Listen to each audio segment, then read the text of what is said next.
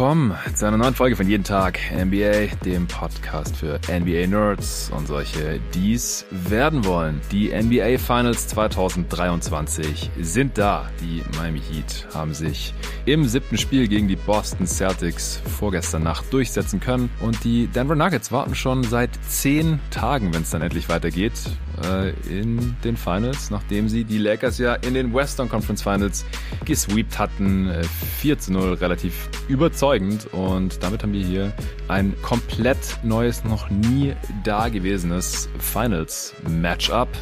Und es gilt jetzt natürlich hier eine Preview noch abzuliefern bei jeden Tag NBA. Die erscheint äh, am Mittwoch sehr, sehr früh und äh, damit noch ausreichend vor Start der Finals, die dann am 1. Juni nachts Donnerstag auf Freitag ab 2.30 Uhr zu verfolgen sein werden. Ich habe mega Bock und natürlich am Start den Co-Host von jeden Tag, NBA Luca Cellar. Was geht, Luca? Hey Jonathan, ich äh, freue mich sehr, dass wir dich heute aufnehmen können und ich freue mich sehr, dass du wieder halbwegs fit bist. Ich bin mega heiß auf dieses Finals Matchup und auf unsere Preview heute. Ja, Mann, ich auch. Ja, erstmal nochmal danke an dich, äh, dass du spontan eingesprungen bist. In der letzten Folge war eine Supporter-Folge, das heißt, dass hier ist ein öffentlicher Pod. Äh, die Nicht-Supporter unter euch Hörern, die werden die Folge nicht gehört haben. Die haben es vielleicht auch gar nicht mitbekommen, aber mich hat's kurzfristig ausgenockt am Wochenende. Ganz äh, unvorhergesehen natürlich. Ich, ich war ganz friedlich zocken auf dem Zehlendorfer Pfingstturnier hier, Basketballturnier, jetzt zum zweiten Mal. Äh, seit letztem Jahr zocke ich da mal mit mit dem Kollegen Arne Brandt und seinem alten Team, oder zumindest zum größten Teil sind die Mitspieler aus seinem alten Team aus Lübeck, alles coole Jungs, gute Baller, äh, haben da früher auch relativ hoch zusammen gezockt und dann vervollständigen die das Team immer noch mit ein, zwei, drei anderen Jungs, die irgendwie Zeit und Lust haben, da mitzuzocken in Zehlendorf und das geht dann immer Samstag, Sonntag, Montag und dieses Jahr war das zum ersten Mal von jeden Tag NBA auch gesponsort. Äh, wir haben extra neue Jerseys dann bestellt und bedrucken lassen mit dem JT NBA Logo und mit Namen und Nummern drauf und so weiter und so fort. Samstag bin ich hier wieder in Berlin angekommen, da konnte ich noch nicht mitzocken, bin aus Italien zurückgekommen und äh, am Sonntag war ich dann am Start, habe die ersten beiden Games auch ganz normal mitgezockt und äh, ungefähr zur Halbzeit vom dritten Spiel ging es mir auf einmal so ein bisschen komisch. Äh, meine Augen haben gejuckt und mein Rachen, meine Ohren und mein Gesicht ist so ein bisschen angeschwollen. Ich dachte, was ist denn los? Ist hier irgendwas in der Luft? Ich habe ja schon, ich habe mich ja mit Dre neulich, witzigerweise, als ich mit dem aufgenommen habe, mit André Vogt, so ein bisschen über Heuschnupfen unterhalten und dass er da immer so drunter leidet. Das ist bei mir eigentlich schon längst vorbei. Bei mir sind es immer die Frühblüher. Ich habe nie einen Allergietest gemacht, aber es ist halt immer äh, früh im Jahr bei mir. Und das war eigentlich schon längst vorbei. Deswegen habe ich gedacht, was ist denn jetzt hier los? Und dann äh, bin ich erst mal draußen geblieben zur zweiten Halbzeit. Äh, Mitspieler gesagt, so, ey, kannst du vielleicht starten? Und dann saß ich noch ein paar Minuten auf der Bank und dann habe ich zum anderen Mitspieler gesagt, ey, ich muss mal irgendwie raus, ich habe irgendwie eine allergische Reaktion, weil das ist irgendwie immer schlimmer geworden. Und dann bin ich erst mal in die Kabine und habe mir mit kaltem Wasser das Gesicht ausgewaschen und das hat irgendwie auch nichts gebracht. Dann bin ich nach draußen und dann habe ich auf einmal gemerkt, ey, meine Augen schwillen total zu, mein ganzes Gesicht schwillt an, ich krieg Pusteln am ganzen Körper und dann bin ich wieder rein. Mittlerweile war das Spiel vorbei und dann haben mich die anderen gesehen und gesagt, Alter, wie siehst du denn aus? Was geht denn ab?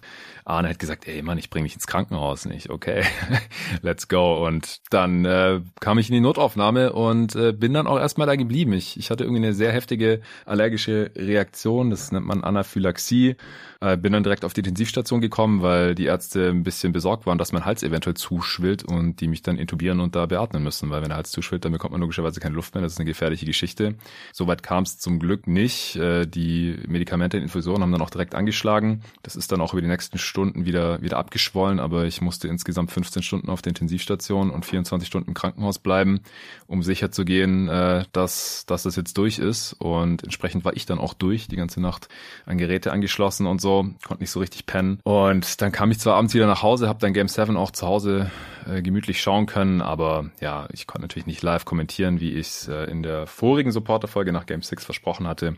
Und äh, natürlich auch nicht den Pod morgens aufnehmen. Da bist du dann eingesprungen, worüber ich sehr froh bin und auch sehr dankbar. Also nochmal danke an dich, war ein sehr gelungenes Solo-Debüt. Zum ersten Mal warst du allein vorm Mike. Hast ja im Pod auch gesagt, dass es für dich ein bisschen komisch ist, aber ich finde, das hast du hervorragend gemacht. Ja, war wirklich sehr komisch. ist schon komisch, oder? Wenn man so ein Spiel anguckt und danach so ganz alleine sich vors Mic setzt. Ja. Ist mega komisch. Ja, ich, ich bin's gewohnt ähm, mittlerweile, weil gerade früher waren wir jeden Tag NBA ungefähr die Hälfte der Folgen Solo-Pods, aber ganz am Anfang fand ich das auch ein bisschen seltsam. Die erste Folge von jeden Tag NBA war auch mein erster Solo-Pod gewesen. Ich weiß nicht, wie viele äh, Takes ich dafür gebraucht habe, bis, bis ich damit zufrieden war. Wie viele Takes hast du so gebraucht? ich hab, es war ein Take. One One Take. Wow. Ja. ja. okay. Das ist krass. Das ist krass, Mann. Okay, dann, dann bist du echt Naturtalent. Ja, mittlerweile ist bei mir so je nach Form. Manchmal ist es auch One Take und manchmal bin ich halt irgendwie total durch und müde und verspreche mich irgendwie jeden dritten Satz und, muss nochmal neu ansetzen. Nee, aber dann, dann doppelten Respekt auf jeden Fall, Alter. Danke auch an alle Genesungswünsche per Mail im Discord, Twitter, überall über Steady, Kommentare und so weiter. Ich habe die Supporter natürlich ähm, am Montagabend noch in Kenntnis gesetzt, äh, dass, dass es eine Planänderung gibt, leider spontan aus diesen Gründen. Und dann äh, kam da direkt, habe ich tausend Nachrichten erreicht, bin total überwältigt, vielen, vielen Dank. Ich habe auf alle Mails geantwortet, auf alle Direktnachrichten ähm, die mich da so erreicht haben, auch Leute, die ähnliche Stories haben oder mir hat auch einer geschrieben, der selber Krankenpfleger auf einer Intensivstation ist, alle haben gesagt, Junge, mach langsam, äh, werd lieber wieder erstmal gesund, bevor du wieder aufnimmst, aber ich, ich fühle mich eigentlich wieder fit und es sind Finals und ich hatte Bock auf diesen Podcast und äh, deswegen ist es jetzt, glaube ich, auch kein Problem, wenn ich den aufnehme. Ich werde ansonsten natürlich eher langsamer machen. David wird mich trotzdem besuchen kommen, wie es geplant war, fürs erste Finals-Game. Leider spielen jetzt seine Celtics nicht, aber wir werden es trotzdem zusammen kommentieren hier von Berlin aus und dann einen Pod aufnehmen aufnehmen und dann natürlich die restlichen Finals werden auch alle Spiele über Playback TV slash jeden Tag äh, kommentiert werden mit, mit wechselnden Co-Kommentatoren, aber die meisten wirst du dabei sein, Luca, je nach Serienlänge dann, aber mhm. da freue ich mich auf jeden Fall auch schon drauf. Ja, ich, ich würde sagen, lass erstmal noch mal kurz hier zu den Finals endlich äh, zurückkommen und, und was das überhaupt alles bedeutet, bevor wir dann in die Einzelanalyse in unsere Previews und Predictions reingehen, wie wir das ja äh, vor den Serien immer hier so gerne machen. Es ist wirklich jetzt ein heftiges Matchup eigentlich. So, so Lakers, Celtics oder sowas, das haben wir schon ein paar Mal gesehen. Auch Lakers Heat wäre ein Rematch gewesen. Äh, Celtics, Nuggets ja, wäre vielleicht auch eher das gewesen, was man erwartet hätte, oder da wären die Wettquoten wohl niedriger drauf gewesen, aber es ist Denver gegen Miami geworden. Miami wieder in den Finals, äh, jetzt seit 2020 ähm, schon wieder, also Bam und Butler sind zurück, Sportstra ist zum sechsten Mal in den letzten 13 Saisons jetzt in den Finals, also 2011, 12, 13, 14 natürlich viermal in Folge mit äh, LeBron, Wade, Bosch und Co. und dann eben jetzt 2020 und 2023 mit Butler, Bam und Co. Pat Riley ist an seinen 19. Finals insgesamt beteiligt. Äh, dann Denver auf der anderen Seite ist zum allerersten Mal in ihrer Franchise-Geschichte überhaupt im Finale. Ist damit auch das Team, das die meisten Playoff-Siege gebraucht hat, bis es es geschafft hat. Also die haben immer wieder Serien gewonnen, aber haben es halt noch nie bis in die Finals geschafft äh, in ihrer gesamten Geschichte. Damit ist Back-to-Back MVP und bester Offensivspieler der Liga Nikola Jokic zum ersten Mal in den Finals. Das ist auch schön. Es ist Platz eins im Westen in der Regular Season gegen Platz 8 via Play-In im Osten. Das ist auch natürlich ein interessantes Pairing hier. Miami auch erst der zweite Eighth Seed ever nach den New York Knicks 1999 in den Finals. Damals war es aber äh, nur eine kurze Saison nach dem Lockout. Also das war eh so ein bisschen so ein Flugyear. Und jetzt sehen wir das zum ersten Mal nach einer vollen Regular Season, dass es ein Eighth Seed in die Finals geschafft hat, wo man halt fairerweise auch sagen muss, dass äh, die Heat ja nach der Regular Season nicht auf Platz 8 standen, sondern halt das erste Play-In-Game, Platz 7 gegen 8 gegen die Atlanta Hawks verloren haben. Butler und Bam, ja, sind jetzt äh, das, das Star-Duo, äh, das hier quasi nochmal beweisen konnte, dass sie, dass es damals auch kein Flug war in, in der Bubble, dass sie es geschafft haben bis in die Finals. Und auch nach der Niederlage in sieben Spielen in den Eastern Conference Finals letzte Saison hat es dieses Mal gegen Boston dann gereicht. Also egal wer hier jetzt auch gewinnt, diese Finals, wir werden so oder so was komplett Neues erleben und es wird halt auch was passieren, was aus meiner Sicht bis vor kurzem noch sehr unwahrscheinlich war. Habe ich ja im Pod auch immer wieder gesagt. Also, dass entweder die Heat Champ werden. Ich glaube, das hatte keiner von uns auf dem Zettel. Also nicht nur von uns beiden, sondern überhaupt irgendjemand. Oder die Nuggets als Champ. Und das habe ich ja immer für relativ unwahrscheinlich gehalten. Zu den Gründen kommen wir später natürlich nochmal, weil die natürlich auch in diesem Matchup eine Rolle spielen. Und beides fände ich extrem nice. Also dann wahrscheinlich Butler oder Jokic als Finals MVP am Ende.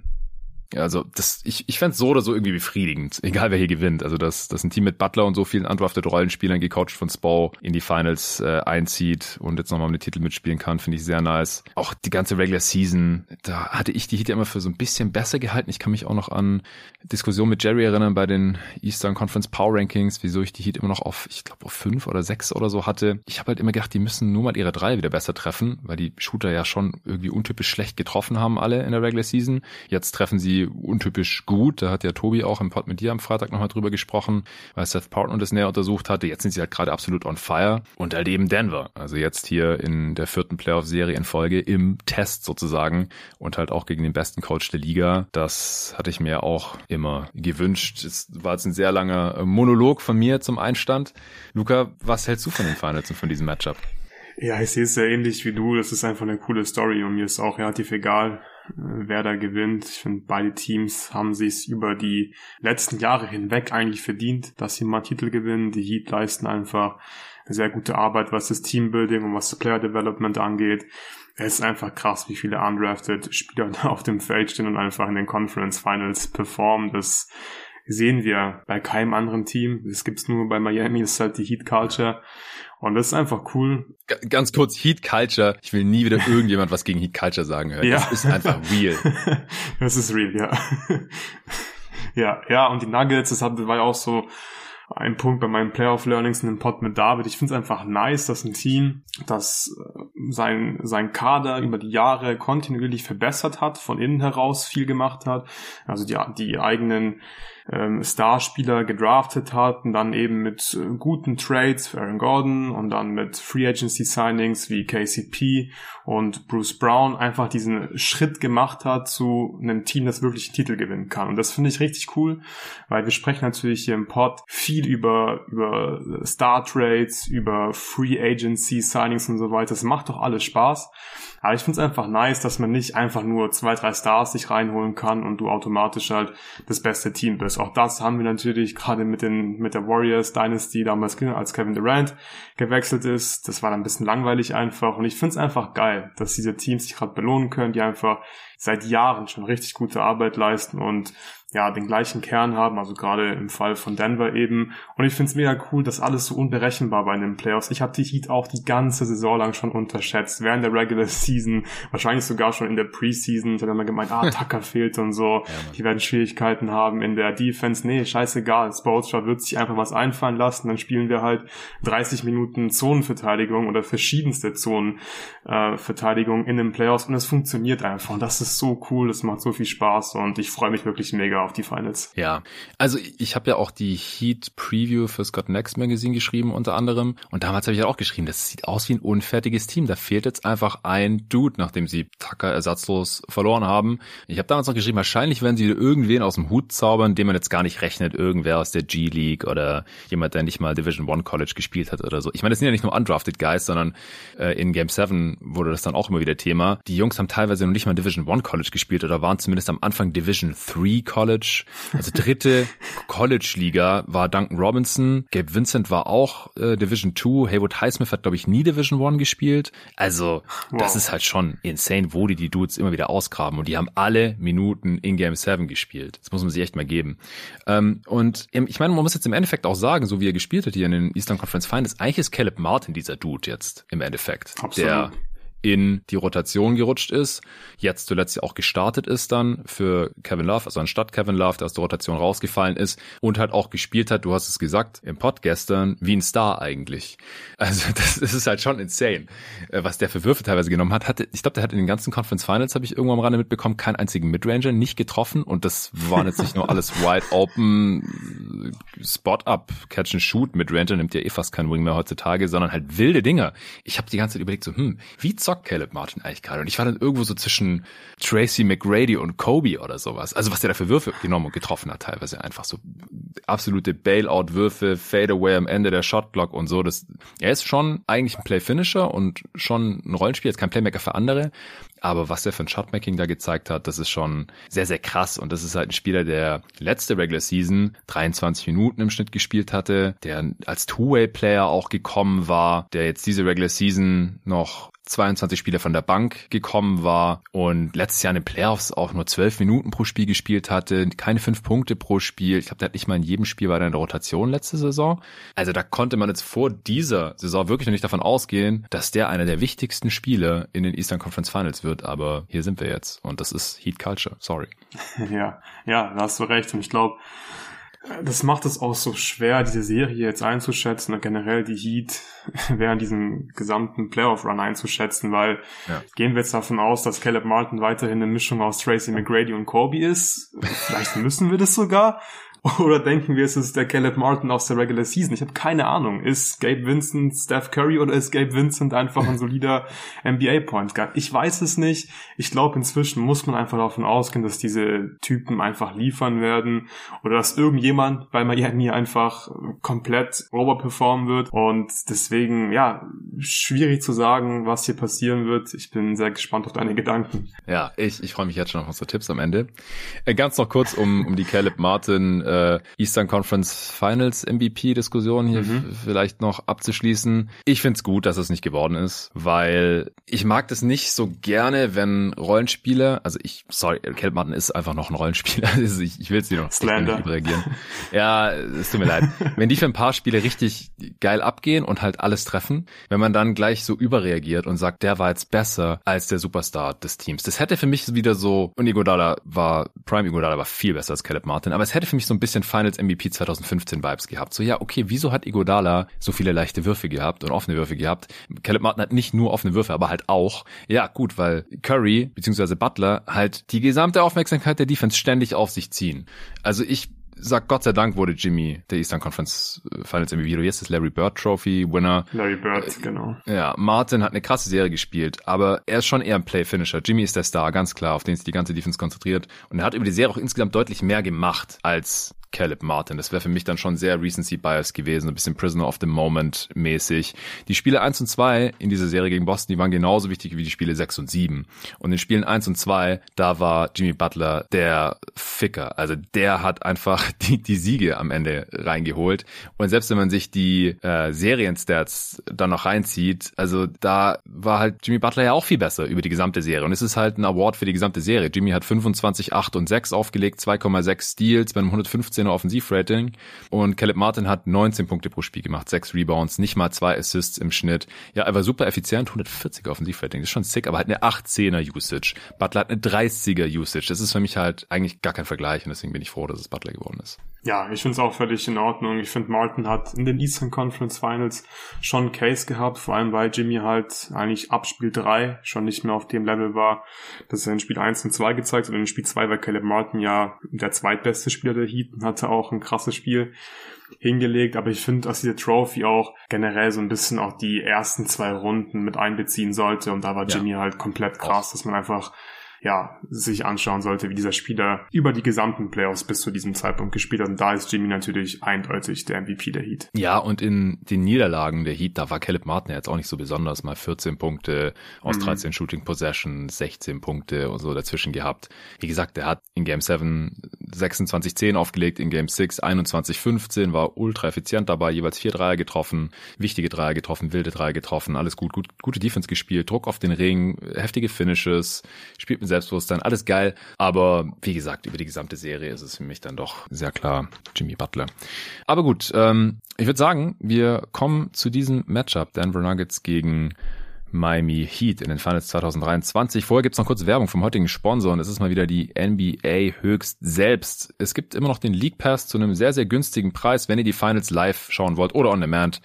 Das ist natürlich beides möglich mit dem NBA League Pass. Dann könnt ihr das tun für den geringen Preis von nur 17,99 Euro für die Finals und natürlich auch noch die, die restliche Saison, Anführungsstrichen. Man könnte dann die Draft da noch live schauen, wenn man das möchte, Ende Juni oder Real Life on Demand. Äh, die Summer League kann man sich über den League Pass anschauen. Und es gibt ein riesiges Archiv an Spielen der letzten Saisons. Man kann sich alle Finals, ich meine, ab der 90er reinziehen, wenn man jetzt noch Bock hat. Es kommen jetzt nicht mehr jede Nacht Spiele, wenn man jede Nacht irgendwie irgendwie gerne Finals gucken möchte, dann kann man sich da die alten Serien reinziehen. Ich habe auch schon mitbekommen, dass manche Leute sich während der Playoffs schon alle Finals reingezogen haben. Sehr, sehr geil. Die Zeit hätte ich auch ganz gerne. Wenn ihr den Premium League Pass nehmt, dann zahlt ihr 23,99, also 6 Euro mehr, aber ihr könnt auf mehreren Geräten gleichzeitig schauen. Das heißt, ihr könnt euch das Ding dann auch noch teilen mit einem äh, Kumpel, der sich das Ding auch holt. Oder ihr könnt auf zwei verschiedenen Geräten gleichzeitig schauen, was man normalerweise eher nicht braucht. Das kann ich auf jeden Fall auch empfehlen. Also League Pass gerne holen über unseren Link hier von jeden Tag NBA, der da lautet on.nba.com slash leaguepass 186. Das ist immer noch derselbe Link wie schon die gesamte Saison. on.nba.com slash leaguepass 186. Ich packe euch den auch in die Beschreibung dieses Podcasts. Dann könnt ihr euch da die Finals reinziehen, live oder auf Abruf. Und was ihr auch machen könnt, ist, ihr könnt euch bei Playback TV einloggen mit eurem League Pass und dann könnt ihr eben unseren Live-Kommentaren, die es bei jedem Spiel in den Finals geben wird, zuhören und gleichzeitig eben das Original Fernsehbild zu den NBA Finals anschauen auf Playback TV slash jeden Tag. Den Link packe ich euch auch in die Beschreibung dieses Pods. Da einfach einloggen mit eurem League Pass dann und dann könnt ihr eben uns als alternativen Kommentar im jeden Tag NBA Style da hören. Ihr könnt einstellen, wie laut ihr uns hören wollt, wie laut ihr den Original Sound hören wollt, wenn ihr ein bisschen was von der Halle mitbekommen wollt oder die Schiri-Pfiffe oder auch die original amerikanischen Kollegen. Das könnt ihr dann auch eurem Gusto machen. Es gibt einen Live-Chat, wo über das Spiel diskutiert wird, wo Fragen gestellt werden können, die wir dann in den Pausen, in den Timeouts beantworten. Wir machen da immer wieder Umfragen live. Äh, wer gewinnt das Spiel und dergleichen mehr. Also, League Pass gerne gönnen, falls noch nicht getan, über unseren Link und dann auch gerne bei uns live dabei sein. Wo fangen wir an? Ich würde sagen, wir werfen erst einen Blick auf den Zustand der beiden Teams, denn Gesundheit spielt offensichtlich eine Rolle, war ja jetzt auch leider wieder ein Faktor in Spiel 7. Auf beiden Seiten muss man fairerweise sagen, bei den Celtics war Brocken ja schon äh, mehrere Spiele jetzt angeschlagen gewesen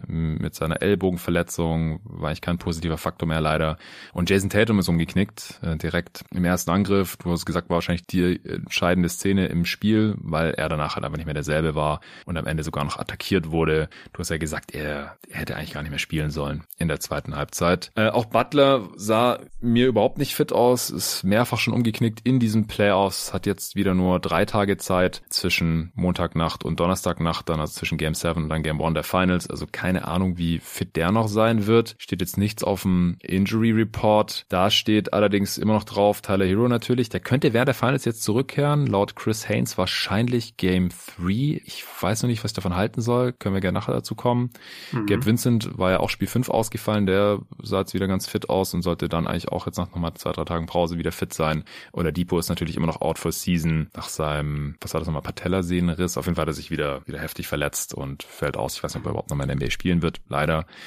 Der nimmt den Heat natürlich auch noch Tiefe. Beide Nuggets sind offiziell alle gesund. Murray war ja irgendwie noch gesundheitlich angeschlagen, hatte irgendwie eine Erkältung oder Grippe oder irgendwas in der Art. Das wird sicherlich auskuriert sein, denn die Nuggets werden zehn Tage Pause gehabt haben. Das ist mit die längste Pause in den letzten 20 Jahren zusammen mit den San Antonio Spurs, die auch mal zehn Tage Pause hatten und äh, jetzt halt auch die Denver Nuggets. Hast du noch irgendwelche Gedanken zum Gesundheitszustand der Miami Heat? Sollen wir gleich über Tyler Hero sprechen? Ich würde sagen, wir verschieben das noch ein bisschen. Ich würde okay. gerne mit der, mit der Offense der Heat anfangen, die für mich so ein bisschen der X-Faktor ist in der Serie. Und ich glaube, mhm. dann können wir oder werden wir automatisch auch über Tyler Hero sprechen. Ansonsten, klar, Denver ist fit, deswegen Vorteil Denver. Ich glaube, ich habe es auch im Solo-Pod gesagt, Jimmy sah irgendwie komisch aus, gerade in der ersten mhm. Halbzeit. Und wenn Jimmy nicht ganz fit ist, dann wird's schwer für Miami. Ich glaube, sie brauchen einfach einen extrem aggressiven Jimmy, der das auch aushalten kann über eine wahrscheinlich lange Serie, wenn Miami äh, Champion werden sollte. Ich kann mir nicht vorstellen, dass Miami irgendwie in vier oder so oder in fünf gewinnt. Das halte ich wirklich für ausgeschlossen. Und kann Jimmy das machen? Sehen wir nochmal den Jimmy aus der ersten Runde? Wenn ja, dann könnte es schon sehr spannend werden. Wenn Jimmy nicht 100% geben kann, jedes Spiel, dann wird es einfach extrem schwer, weil ich denke, sie müssen die Denver Defense einfach gnadenlos attackieren und wer wird das zum größten Teil machen oder wer muss das zum größten Teil machen? Natürlich Jimmy Buckets. Ja, auf jeden Fall. Also es, es gibt hier halt so viele Faktoren, die bestimmen werden, in welche der vielen verschiedenen Richtungen es laufen kann. Und ein ganz großer ist, ist einfach Jimmy Butler. Also ich habe auch in in dem Pod nach Spiel 6 gesagt am Wochenende, dass ich leider ein bisschen das Gefühl hatte, dass Jimmy Butler ein bisschen der Tank ausgeht. Mhm, genau. Er ist halt auch schon fast 34 jetzt. Ist komisch, oder? Ich finde, Jimmy sieht immer aus und wirkt, als wäre er so gerade 30 geworden und es wäre seit fünf Jahren 30, als würde er nicht altern. Ja, also grundsätzlich ist er natürlich einer der fittesten Spieler der Liga. Er war jetzt nie so der allerspritzigste und explosivste Athlet. Er, er ist einfach eigentlich immer in top physischer Verfassung. Aber die Playoffs sind halt auch ein verdammter Grind und er hat gerade eine sieben Spiele Serie hinter sich. Mhm. Also wenn die es halt geschafft hätten und die Celtics gesweept hätten und der Position waren sie ja, in den Conference Finals stand es gleichzeitig 3-0 jeweils, als ich letzte Woche mal aufgenommen habe. Und dann haben die Celtics halt drei in Folge gewonnen. Das, das könnte sich hier jetzt natürlich noch rächen, dass sie die Celtics nicht closen konnten. Gerade, dass sie dieses super knappe Spiel 6 noch verloren haben at the buzzer durch den Derek White äh, Putback. Das wäre schon ganz nice gewesen, glaube ich, für Jimmy Butler, äh, noch mal ein paar Tage extra Ruhe hier zu haben. Die hat er jetzt halt nicht. Also das ist, glaube ich, ein ganz großer Faktor. Und dann halt, dass er schon mehrfach umgeknickt ist und auch in Spiel 7 wieder irgendwie ein bisschen rumgehumpelt ist teilweise und da halt ja auch nicht super dominant war. Es war im Endeffekt nicht nötig. Sie haben trotzdem mit 19 Punkten gewonnen. In Spiel 6 war er katastrophal unterwegs. Bis ganz kurz vor Schluss sah er ganz, ganz mies aus. Ja. Und wenn Jimmy Butler irgendwie so ein Mix aus dem Spieler ist, den wir zwischen Spiel 3 und Spiel 7 gesehen haben, dann hat die Heat Offense massive Probleme. Sie hätten Spiel 6 ja trotzdem noch fast gewonnen, weil halt die Rollenspieler so geliefert haben. Aber das kannst du halt auch nicht in jedem Spiel erwarten. Du kannst es nicht viermal erwarten, also dass du halt viermal gewinnst. Vor allem halt nicht gegen diese Denver Nuggets, die ihrerseits halt auch so eine krasse Offense haben. Also das ist für mich wahrscheinlich auch der Hauptfaktor in dieser Serie. Wie sieht Jimmy Butler aus? Ist er Himmy Buckets oder ist er ein 33-jähriger, relativ fertiger Jimmy Butler, der rumhumpelt. Ja, ja, Jimmy Butler in Spiel 3 bis Spiel 7 hat er 22 und 6 aufgelegt äh, bei 42% Effective Field Goal Percentage. Das ist Uff. einfach nicht effizient genug. League Average lag dieses Jahr in der Regular Season bei 57%, also 15% unter League Average. Das wird nicht reichen, um. Denver zu schlagen. Und ja, ich glaube, wir können mal langsam so ein bisschen darüber sprechen, wie Miami Denver attackieren sollte oder wo die mhm. Schwachstellen von Denver liegen und ja, was wir da von Miami erwarten. Ich gehe schwer davon aus, dass wir entweder Drop Defense oder Hedge Defense sehen werden von Denver. Das waren jetzt die zwei Coverages, die wir bislang gesehen haben in den Playoffs von Denver und auch die letzten Jahre ja immer ja. so das Base Scheme war von Denver und was musst du dagegen machen? Wie attackierst du eine Drop Defense? Du brauchst Pull-Up Shooting. Ich würde sagen, die Heats haben bessere Pull-Up Shooter als beispielsweise die Lakers. Also die Lakers konnten Denver einfach defensiv oder offensiv nicht wirklich ausreichend attackieren, weil ihnen einfach das Shooting gefehlt hat, sowohl die Spot-Up-Shooter als auch die Pull-Up-Shooter. LeBrons größte Stärke ist nicht das Pull-Up-Shooting. Und die Heat haben ja schon so Typen wie Jimmy Butler natürlich, der das sehr gerne macht, aber auch Gabe Vincent, Max Drews kann mal im Pick and Roll einen Pull-Up nehmen. Das ist schon mal ein Plus, finde ich, weil ich finde, Denver hatte bislang so ein bisschen Glück, dass sie noch kein Matchup hatten im Playoffs, dass sie wirklich richtig attackieren konnte. Klar, Phoenix war eine schwere Aufgabe, weil sie halt Booker und Durant hatten und die sind einfach krass, vor allem Booker war insane in der Serie. Aber mhm. die haben halt trotzdem Okogi spielen lassen. Die Andre Ayton müssen wir nicht drüber sprechen. Da gab schon Schwachstellen. Die haben meistens 4 gegen 5 gespielt. Genau. Und das wird halt nicht passieren gegen Miami. Die haben genug Shooting. Die haben auch, glaube ich, ausreichend Pull-Up-Shooting. Dann kommt halt Jimmy Butler ins Spiel. Rim Pressure, finde ich, ist auch extrem wichtig gegen eine, gegen eine Drop-Defense. Sie haben es teilweise teilweise von LeBron gesehen gegen, gegen Nikola Jokic im Pick and Roll. Da konnte er ab und zu mal einfach den Kopf runternehmen, ab zum Korb und hat er gefinisht. Natürlich LeBron noch älter, der hatte noch weniger im Tank als Jimmy. Wenn. Jimmy wirklich bei 100% ist oder nahe bei 100% und konstant aggressiv sein kann, dann glaube ich, kann Miami Denver wirklich sehr wehtun in dieser Drop Defense.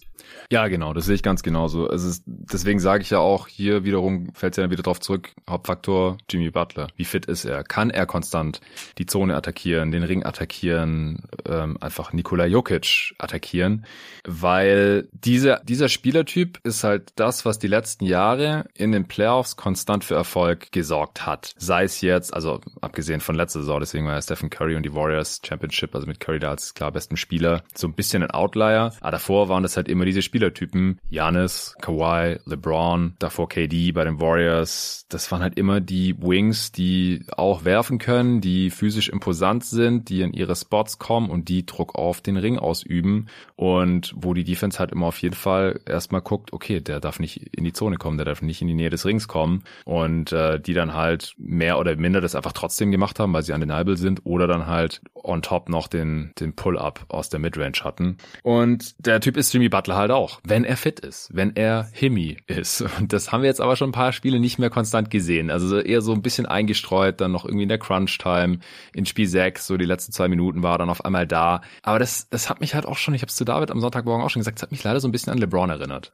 in diesen mhm. Playoffs jetzt. Und das hat offensichtlich ja nicht gereicht. Du brauchst es konstant von irgendwem und die Heat haben es halt sonst auch von niemanden. Bam Adebayo kann es ja auch nicht machen. Der sah jetzt teilweise gegen die Celtics wieder richtig fit aus, nachdem er in den ersten Runden irgendwie noch angeschlagen war mit seiner Oberschenkelverletzung. Aber das ist jetzt auch nicht der Spieletyp, dem du ständig den Ball in die Hand drückst und sag, hier, jetzt mach mal was, One-on-One -on -one oder konstant aus dem Pick and Roll. Der hat ja auch immer wieder seine Phasen, wo er mich so ein bisschen an DeAndre Ayton erinnert. Jetzt, Bam ist viel besser ja. als DeAndre Ayton, das kann man mittlerweile wieder mit Fug und Recht behaupten. Vor zwei Jahren in den Playoffs, da sah das noch ein bisschen enger aus. Ähm, an beiden Enden des Feldes ist Bam natürlich viel, viel besser, aber er hat teilweise so ein bisschen dieselben Probleme. Dann nimmt er irgendwie die Pull-Ups über Jokic und das ist ja ein Win für die Defense der Nuggets höchstwahrscheinlich. Also, wenn Jimmy das nicht liefern kann, dann, dann hat die Heat Offense ein Problem. Wenn er es liefern kann, hat die Nuggets Defense ein Problem. Das sehe ich auf jeden Fall mhm. auch so. Ja, ja, noch kurz zu Bam, finde ich auch, ist natürlich immer bei Miami eine sehr spannende Personalie. Man fragt sich immer, wie viel gibt Bam der Offense.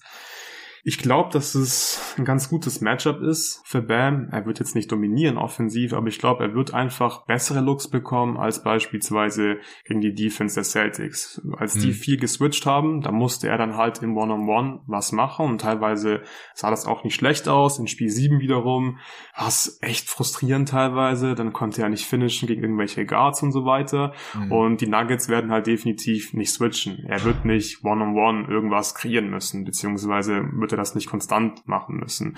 Ich glaube, es wird einfach viel, klar, klassische Pick-and-Roll-Defense, Drop- oder Hedge-Defense und dann wird Bam Platz haben und wird, denke ich, ganz gute Looks bekommen, die er auch gewöhnt ist zu nehmen, irgendwelche Floater, Midrange-Würfe, vielleicht auch mal einen einfachen Roll zum Korb, äh, wenn dann der, der Screen Navigator im Screen hängen bleibt. Und ich glaube, das liegt Bam besser und von daher gehe ich schon davon aus, dass es eine gute Serie werden könnte von Bam.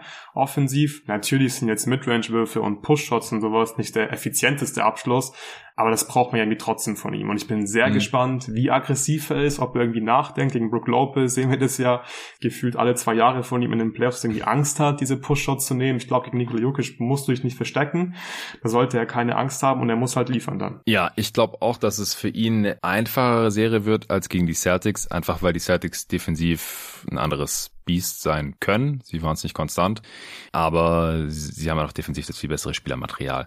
Bam hat jetzt in den Eastern Conference Finals knapp 15 Punkte pro Spiel gemacht, viereinhalb Assists beim 108 Offensivrating, 54% True Shooting über die sieben Spiele. Das ist jetzt alles nicht besonders berühmt. Es könnte jetzt aber besser sein. Auf der anderen Seite haben wir gerade halt auch erst gesehen, ich hatte in der Preview vor Lakers Nuggets ja auch erwartet, dass äh, Anthony Davis ein bisschen was reißen kann gegen die Nuggets Defense. Er war jetzt nicht schlecht, aber er konnte jetzt auch nicht konstant offensiv irgendwie dominieren. Er hat 26 Punkte pro Spiel gemacht. Das äh, war schon okay. Aber ich glaube halt auch, dass, dass Jokic one-on-one einen soliden Job machen kann gegen Bam. Bam kann Jokic nicht überpowern. Jokic ist auch deutlich größer als Bam. Bam ist einfach gar nicht so groß. Ist auch kleiner als Anthony nee. Davis.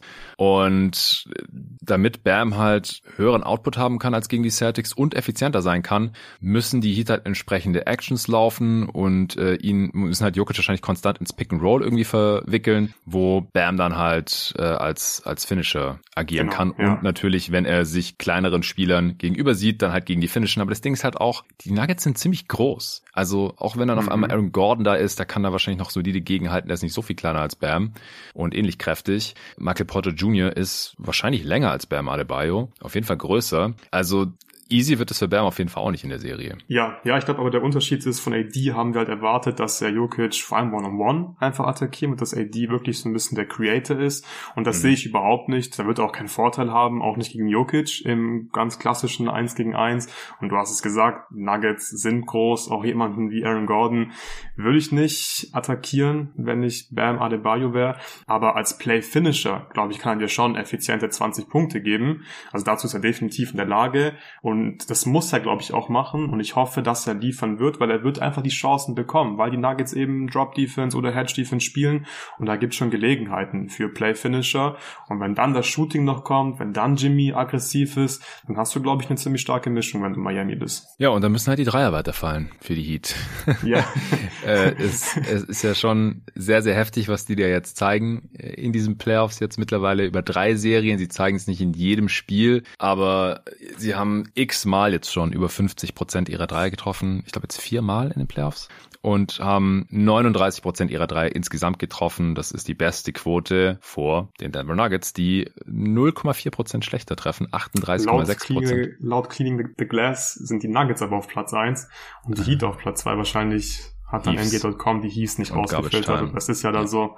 Ja, aber wir haben hier die zwei besten Shooting-Teams und deswegen wird Shooting so ein großer Faktor. Und es ist halt extrem schwer für uns beide jetzt zu analysieren, wie gut die Teams werfen werden. Natürlich wird Shooting Luck hier eine sehr große Rolle spielen, das ist immer so, aber gerade für Miami wird das so unglaublich wichtig sein, weil ich glaube, Denver kann es halt viel eher verkraften, dass die Dreier mal nicht fallen, als Miami, weil Nikola Jokic wird ja auch im Post effiziente Offense geben können, Jamal Murray wird den Korb attackieren, Aaron Gordon wird mal ein paar Cuts haben, ein paar Seals haben, aber Miami ja. braucht dieses Shooting. Und die gute Nachricht für Miami ist, ich glaube, sie werden sich diese Dreier relativ leicht rausspielen können, also vom Prozess her mache ich mir keine Sorgen. Gerade gegen die Hedge-Defense, da hat man dann direkt mhm. eigentlich einen Vorteil. Bam kann in Short Roll gehen, kann dann Kickout-Pässe spielen. Die Backline-Defense der Nuggets war extrem gut bislang. Also da covern sie wirklich stark für Jokic. Wenn der dann hedgt, dann ist sofort jemand da, der rüber rotiert in der Backline-Defense, der mitten den Ring beschützt. Das will Denver machen. Sie wollen halt diese ganz einfachen Layups am Ring verhindern. Der Preis dafür ist, dass du relativ leichte Kickout-Pässe hast zu den Shootern. Die Suns konnten das nicht, nicht wirklich bestrafen, weil sie nicht genug mhm. Shooter hatten. Miami hat diese Shooter. Und Denver gibt vor allem relativ viele Eckendreier her. Das ist keine Überraschung. Gerade bei diesem Scheme eben in der Defense. In der Regular Season waren sie auf Platz 18 in der Three-Point-Frequency aus der Ecke. In den Playoffs sind sie auf Platz 12 von 16 Teams. Ich glaube. Was die Gegner angeht? Genau, genau, was die ja. Gegner angeht. Ja, also die Opponent Three-Point Frequency. Und mhm. ja, von daher, wir werden, glaube ich, oft in den Recap-Pods sagen, äh, Hit or Miss League. Und ich bin gespannt. Ich bin gespannt, ob die Shooter abliefern werden. Wir können es nicht, nicht einschätzen. Das Wichtige ist, dass wir, glaube ich, schon mal feststellen können, dass Miami sehr wahrscheinlich sich, sich zumindest die guten Looks rausspielen kann. Das ist einfach sehr wichtig. Da stimme ich zu 100 Prozent zu. Also davon wird natürlich auch viel abhängen. Und klar, für, für Miami ist es deutlich, deutlich wichtiger, weil Denver auch andere Möglichkeiten hat und ehrlich gesagt auch andere Möglichkeiten nutzen möchte, offensiv, als einfach nur Dreier zu nehmen, in Anführungsstrichen. Sie nehmen mhm. die drittwenigsten Dreier in der gesamten gesamten, in den gesamten Playoffs, das ist nicht so ihr Plan A. Natürlich, wenn Jokic gedoppelt wird oder sonst irgendjemand und die Zone wird dicht gemacht, dann nehmen die sehr gerne die offenen Dreier. Sie haben ja auch die Shooter. Ich meine, es gibt auch einen Grund, wieso sie hier ein Top-2-Shooting-Team sind in diesen Playoffs, weil einfach, wenn die Dudes abdrücken, dann treffen die einfach alle sehr, sehr gut. Äh, Murray trifft fast 40 Prozent seiner 8 Dreier pro Spiel. Jokic trifft 47 Prozent seiner 4 Dreier pro Spiel. Aaron Gordon immerhin 35 Prozent äh, seiner zweieinhalb Versuche, das ist nicht mal einer pro Spiel. Der hat auch in den Western Conference Finals drei Dreier in vier Spielen getroffen, also den kann man schon mal stehen lassen, weil der die Dreier dann halt auch wirklich nur nimmt, wenn er sich irgendwie gut fühlt und nicht, wenn es der Offense eigentlich gut tun würde. MPJ aber 41% Knockdown-Shooter, sieben Dreier pro Spiel, KCP 41% Dreierquote, also sie haben halt im Prinzip vier ungefähr 40 Prozent Shooter. Äh, die Frage ist halt, was mit den anderen Dudes? Bruce Brown unter 30 Prozent, Jeff Green bei 27 Prozent jetzt in den Playoffs, Christian Brown nimmt fast keine Dreier, trifft 22 Prozent davon und halt wie gesagt Aaron Gordon. Also sie haben halt vier sehr starke Shooter, aber halt auch vier Dudes, die man stehen lassen kann und ich glaube, dass halt fast kein Team besser daran ist, äh, dank Eric Spoelstra, als die Miami Heat, um Stärken und Schwächen der Gegner auszumachen und dann halt auch entsprechend zu agieren. Aber wir sind ja gerade eigentlich noch bei der, bei der Heat Offense. Was hast du mhm. da noch? Ja, ich glaube, mein letzter großer Punkt ist dann eben Tyler Hero. Ich denke, du hattest bislang recht, dass er den Heat nicht wirklich gefehlt hat in der Postseason. Ich war ähm, nach der Verletzung echt ein bisschen skeptisch. Wir haben es jetzt dann kommentiert, dass Spiel 1 war das, als er sich verletzt hat. Mhm. Und ich dachte halt, dass sie sein, ähm, seine Creation, sein Pull-Up-Shooting halt schon gegen Milwaukee sehr gut gebrauchen können. Am Ende war es egal, weil die Heat einfach jeden Dreier getroffen haben, natürlich dann viel besser sind in der Defense, wenn Hero nicht spielt. Wir kommen gleich zur Defense von Miami, denke ich. Äh, kleiner Spoiler, ich glaube nicht, dass Miami Denver wirklich stoppen kann. Und von daher glaube ich, dass einfach die Offense wichtiger sein wird. Und ich glaube, dass es so ein bisschen egal ist, ob Hero dann eine Schwachstelle ist, weil Die Heats sind generell zu klein, glaube ich, und die Zone wird nicht funktionieren gegen diese Denver Offense. Deswegen brauche ich, glaube ich, sein Pull-Up-Shooting und auch sein Spot-Up-Shooting. Generell diese Creation nochmal einen Ballhändler, der vor allem Pick-and-Roll laufen kann. Und keine Ahnung, wie Hero jetzt aussehen wird, nachdem er jetzt wie viele Wochen, vier, fünf, sechs Wochen verpasst hat, weiß kein Mensch, wie der dann spielen wird. Aber theoretisch von seinen Skillset her könnte der, glaube ich, offensiv echt eine gute Rolle spielen. Ja, das sehe ich halt anders, weil ich bin nicht nur kein Fan von Heroes Defense, sondern auch nicht von seiner Offense. Klar, wenn er heiß läuft, dann kann er dir mal ein Spiel gewinnen. Er mhm. kann wilde, schwere Würfe treffen. Er ist ein Tough Shotmaker, Mikrowelle von der Bank, äh, im Idealfall. Jetzt war er Starter zuletzt. Äh, kann man nennen, wie man will. Aber ich mag einfach auch sein, seine Offense nicht. Er, er passt da für mich einfach nicht so richtig rein in dieses Heat-Team, die sonst so gefühlt keine Fehler machen und keine Turnovers begehen und nur gute Würfe nehmen. Klar, Vincent Pull-Up ist jetzt auch nicht der hochprozentigste Wurf der Welt, aber den kann er halt auch mal treffen. Und ansonsten finde ich halt, dass die Heat fast nur sinnvolle Sachen machen offensiv. Das hat einfach alles Hand und Fuß, das sieht durchdacht aus. Ich frage mich nicht, wie bei vielen anderen Teams, gegen die Denver bisher auch schon gespielt hat, was machen die da gerade eigentlich in der Offense? Also was die Lakers teilweise für Offense spielen, minutenlang, da habe ich gefragt, was macht ihr denn da? Phoenix genau dasselbe, einfach Katastrophe. Über Minnesota will ich gar nicht erst sprechen, was die da offensiv teilweise veranstalten.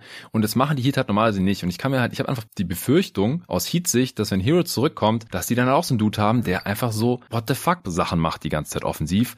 Er ist für mich einfach, er hat kein Playoff-Skillset, weil defensiv wird er attackiert und abused von guten Coaches und Mike Malone würde ich einfach dazu zählen. Die Nuggets abusen auch schon über die gesamten Playoffs eigentlich immer ziemlich kon konsequent die Schwachstellen der gegnerischen Defense und es ist Hero dann einfach. Und offensiv ist er nicht gut genug, um es auszugleichen. End of Story. Und es ist aus meiner Sicht auch kein Zufall, ich habe es gerade nochmal nachgeschaut, dass er über die Karriere, das sind jetzt auch schon 1200 Minuten, 41 Spiele in den Playoffs, ein On-Off hat von minus 13,2. Minus 13,2 Tyler Hero in den Playoffs. Ja, und On-Wert -On von minus 4,6. Das sind katastrophale Zahlen. Die Heat sind mit Tyler Hero auf dem Feld einfach viel, viel, viel schlechter. Und deswegen will ich ihn eigentlich sehen, vor allem nicht, nachdem er sechs Wochen nicht hat mhm. und was an der Hand hatte und ich nicht mal weiß, ob er seine, wenigstens seine Würfe einigermaßen trifft. So, ich, ich halte es einfach für kein gutes Oben, dass er jetzt zurückkommen könnte. Wenn er fit ist, dann will er wahrscheinlich auch spielen. Wahrscheinlich darf er dann auch spielen. Ich, ich halte es für keinen Zufall, dass die Heat jetzt hier diesen Run hingelegt haben, während Tyler Hero verletzt war. Ich würde halt sagen, weil er verletzt war und nicht trotzdem er verletzt war. Mhm. Selbst in, in den Bubble Playoffs, ja, in seiner Rookie-Saison 2020, wo er so diesen Status erlangt hat, den er seit, von dem er seither eigentlich lebt, On-Off-Wert von minus 11, ja, dann vier Spiele gesweept worden im folgenden Jahr von den Bucks, da war er bei plus eins, aber On-Court war minus 19, das sind alles super kleine Sample Sizes, aber ich will einfach nur mal hier kurz illustrieren, dass er einfach noch nie gut war in den Playoffs. Letztes Jahr auch in sieben Spielen in den Eastern Conference Finals gescheitert, On-Off-Wert von minus 23. Das ist einfach, ich habe da genug gesehen. Ich habe jedes Playoff-Spiel von Tyler Hero gesehen in seiner Karriere wäre. Und ich bin kein Fan davon. Und deswegen bin ich auch kein Fan davon, dass er wahrscheinlich in diesen Playoffs, in diesen Finals noch spielen wird. Tut mir leid. Ja, kann gut sein, dass du, dass du wieder Recht behältst und der den Heat wehtun wird in den Finals. Und ich stimme dir auch zu, im Vakuum bin ich auch kein Fan von Tyler Hero. Ich finde sein Playmaking nicht gut genug. Sein Decision-Making lässt, lässt auch zu wünschen übrig. Und ich würde auch unterschreiben, dass er an sich kein guter Playoff-Spieler zu seinem Team eher wehtut in der Postseason. Ich glaube, dieses Matchup ist halt einfach sehr spannend und ich habe halt auch so einen kleinen Funken Hoffnung, dass dieses Skillset von ihm einfach wichtig werden könnte, weil es ein Skillset ist, mit dem du eine Drop-Defense einfach ordentlich attackieren kannst. Aber ja, wir müssen sehen, du hast es gerade eben sehr gut ausgeführt, lange nicht gespielt, bislang noch nie ein positiver Faktor gewesen in der Postseason. Für mich ist es eher so nice to have, probier ihn mal aus, wenn er heiß mhm. läuft, geil. Du hast gesagt, er kann dir vielleicht mal ein Spiel gewinnen. Ich glaube, das darf man nicht unterschätzen. Das wäre, glaube ich, schon wichtig, wenn er einfach mal heiß läuft und den Heat einfach ein Spiel gewinnt. Ich glaube, sowas wird Miami einfach brauchen, dass Hero mal ja. heiß läuft, dass Caleb Martin mal heiß läuft, dann hat, äh, dann hat Robinson ein krasses Spiel, einfach diese Optionen zu haben. Aber ich gehe nicht davon aus, dass Tyler Hero jetzt hier der X-Faktor sein wird. Das möchte ich damit überhaupt nicht sagen. Mein Problem ist halt auch, wenn er spielt, ich fürchte halt, er wird wieder starten, weil der Starter war diese Saison. Ah, weiß ich nicht, nach der Verletzung. Ja, äh, ich, ich habe halt auch irgendwie so das Gefühl, so wirklich nur ein Gefühl oder einen Eindruck, dass Spolstra ihm wahrscheinlich auch lieber eher nicht starten lassen würde und vielleicht kann man das dann halt so verantworten. Ja gut, er hat es lange nicht gespielt und wir sind jetzt so in die Finals gekommen, deswegen wollen wir das nicht so viel dran verändern. Aber du wirst ja was verändern müssen, wenn er spielt, weil irgendwer muss den Minuten abgeben und ich will eigentlich nicht, dass Caleb Martin weniger spielt oder Duncan Robinson weniger spielt, so wie er gerade zuletzt gezockt hat, weil so wie Duncan Robinson zuletzt gespielt hat, war er einfach besser als Tyler Hero. Er ist auch ein besserer Shooter, er ist ein größerer Defender. Ich meine, er hat Jalen Browns Jumpshot geblockt. So, so, das hätte ich auch nie gedacht, dass wir das mal noch erleben, aber wir sehen es ja gerade. Und dann macht er auf einmal auch die ganze Zeit die Sachen off the dribble oder aus seinen Handoffs, legt neun Assists auf. Das ist, das ist alles ziemlich, ziemlich irre, aber wir haben es ja schon gesehen. Und bei Tyler Hero glaube ich halt nicht so ganz dran. Ich will nicht, dass Drews weniger spielt äh, oder, oder Kyle Lowry oder Gabe Vincent. Irgendwer muss ja Minuten abgeben. Und die haben bisher alle performt in den Playoffs und haben die Heat hier hingebracht. Und deswegen, ja, äh, ich wiederhole mich. Aber ja, ich, ich verstehe natürlich so, wenn's, wenn jetzt mal wieder jemand verletzt ist oder man hat, es geht gar nichts offensiv. Ja, bei Laurie zum Beispiel. Also gerade ja. bei Laurie sehe ich das einfach. Kyle Laurie will nicht, will nicht werfen, will kein Layup machen. Defensiv wird er auch niemanden stoppen. Klar, der weiß, wo er zu stehen hat in der Defense und so. Und dann habe ich einfach gerne diese Option, einfach sagen zu können, okay, Kalori, die ersten zwei Spiele lief einfach nicht. Wir versuchen heute Abend einfach mal Tyler Hero. So, das ist eigentlich mhm. so mein Punkt. Einfach diese Option ja, zu haben. Ja. Und ich meine, wenn er den Heat ein Finals Game gewinnt, so, ja. dann, dann hat sich schon gelohnt. genau. Das will ich gar nicht bestreiten, aber ich bezweifle halt so ein bisschen, dass er das gerade kann. Okay, hast du noch was zur Heat Offense? Nee, lass uns gerne darüber sprechen, wie Miami versuchen möchte, die Nuggets zu stoppen, beziehungsweise zumindest mal ein bisschen zu nerven in der Defense. Äh, ja, die kurze Antwort ist, ich habe keine Ahnung. Ähm, die lange Antwort fängt wahrscheinlich da an, dass... Jetzt, ja. ja, genau. Also man, man kann es, es gibt nicht den goldenen Weg, nicht das eine Scheme hm. gegen Jokic, das kann man vergessen, das nimmt da alles früher oder später auseinander. Die Frage ist, wie sieht der richtige Mix aus? Findet Sportstra den? Können die Heat den konstant ausführen, diesen Gameplan und wie gut funktioniert er dann? Also ich finde, es fängt schon mal damit an, wie starten die Heat überhaupt? Groß oder klein? Startet Kevin Love vielleicht wieder? Weil die Nuggets sind einfach groß. Die sind noch größer als die Celtics, vor allem wenn die nicht groß starten, was jetzt am Ende der Serie dann auch wieder nicht mehr gemacht haben. Das ist einfach jetzt hier ein bisschen ein anderes Biest und ich kann mir schon vorstellen, dass dann Kevin Love wieder startet und dass man dann vielleicht ihn erstmal One-on-One gegen Jokic abstellt und Bam halt dahinter als Roamer oder wie du es ja im Pod jetzt auch immer so schön formuliert hast, als Feuerwehrmann einsetzt. Mhm. Das haben ja auch andere Teams gegen die Nuggets schon relativ erfolgreich gemacht. Jetzt hier in der Postseason, wir haben es bei den Lakers gesehen, LeBron oder Hachimura auf Jokic. Den Spielertyp haben die jetzt halt nicht so wirklich. Also so einen großen, kräftigen Forward. Also Love ist halt auch viel unathletischer als die, als die anderen beiden Dudes natürlich. Butler ist kleiner, könnte ich mir auch vorstellen. Vielleicht mal Butler. Wäre geil, wenn sie noch PJ Tucker hätten. Die Sixers haben das ja in der Regular Season auch gemacht gehabt gegen Jokic in der Crunch erfolgreich und dann im Beat dahinter als Roamer. Also das könnte ich mir irgendwie vorstellen, aber halt eigentlich nur, wenn Kevin Love wieder startet und das dann halt auch nur so hin und wieder, also nicht über das ganze Spiel, weil wie gesagt, ja, ja was man macht, Jokic nimmt das früher oder später auseinander. Was, was hältst du davon? Ja, sehr spannend. Ich glaube, die Lakers haben gezeigt, dass das wahrscheinlich die die beste Lösung ist, dass man wenn einfach du AD seinen hast, besten ja. Roamer, genau, wenn du, wenn du AD hast und das ist halt das Problem.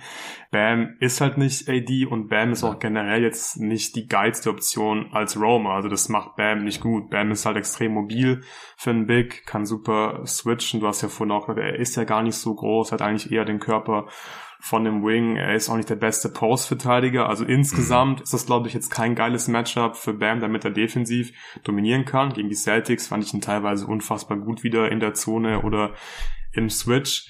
Ich glaube echt, dass Jimmy die beste Option ist, um Jokic zu verteidigen, wenn du ein bisschen mhm. Roman möchtest. Ich glaube, sie werden das schon versuchen.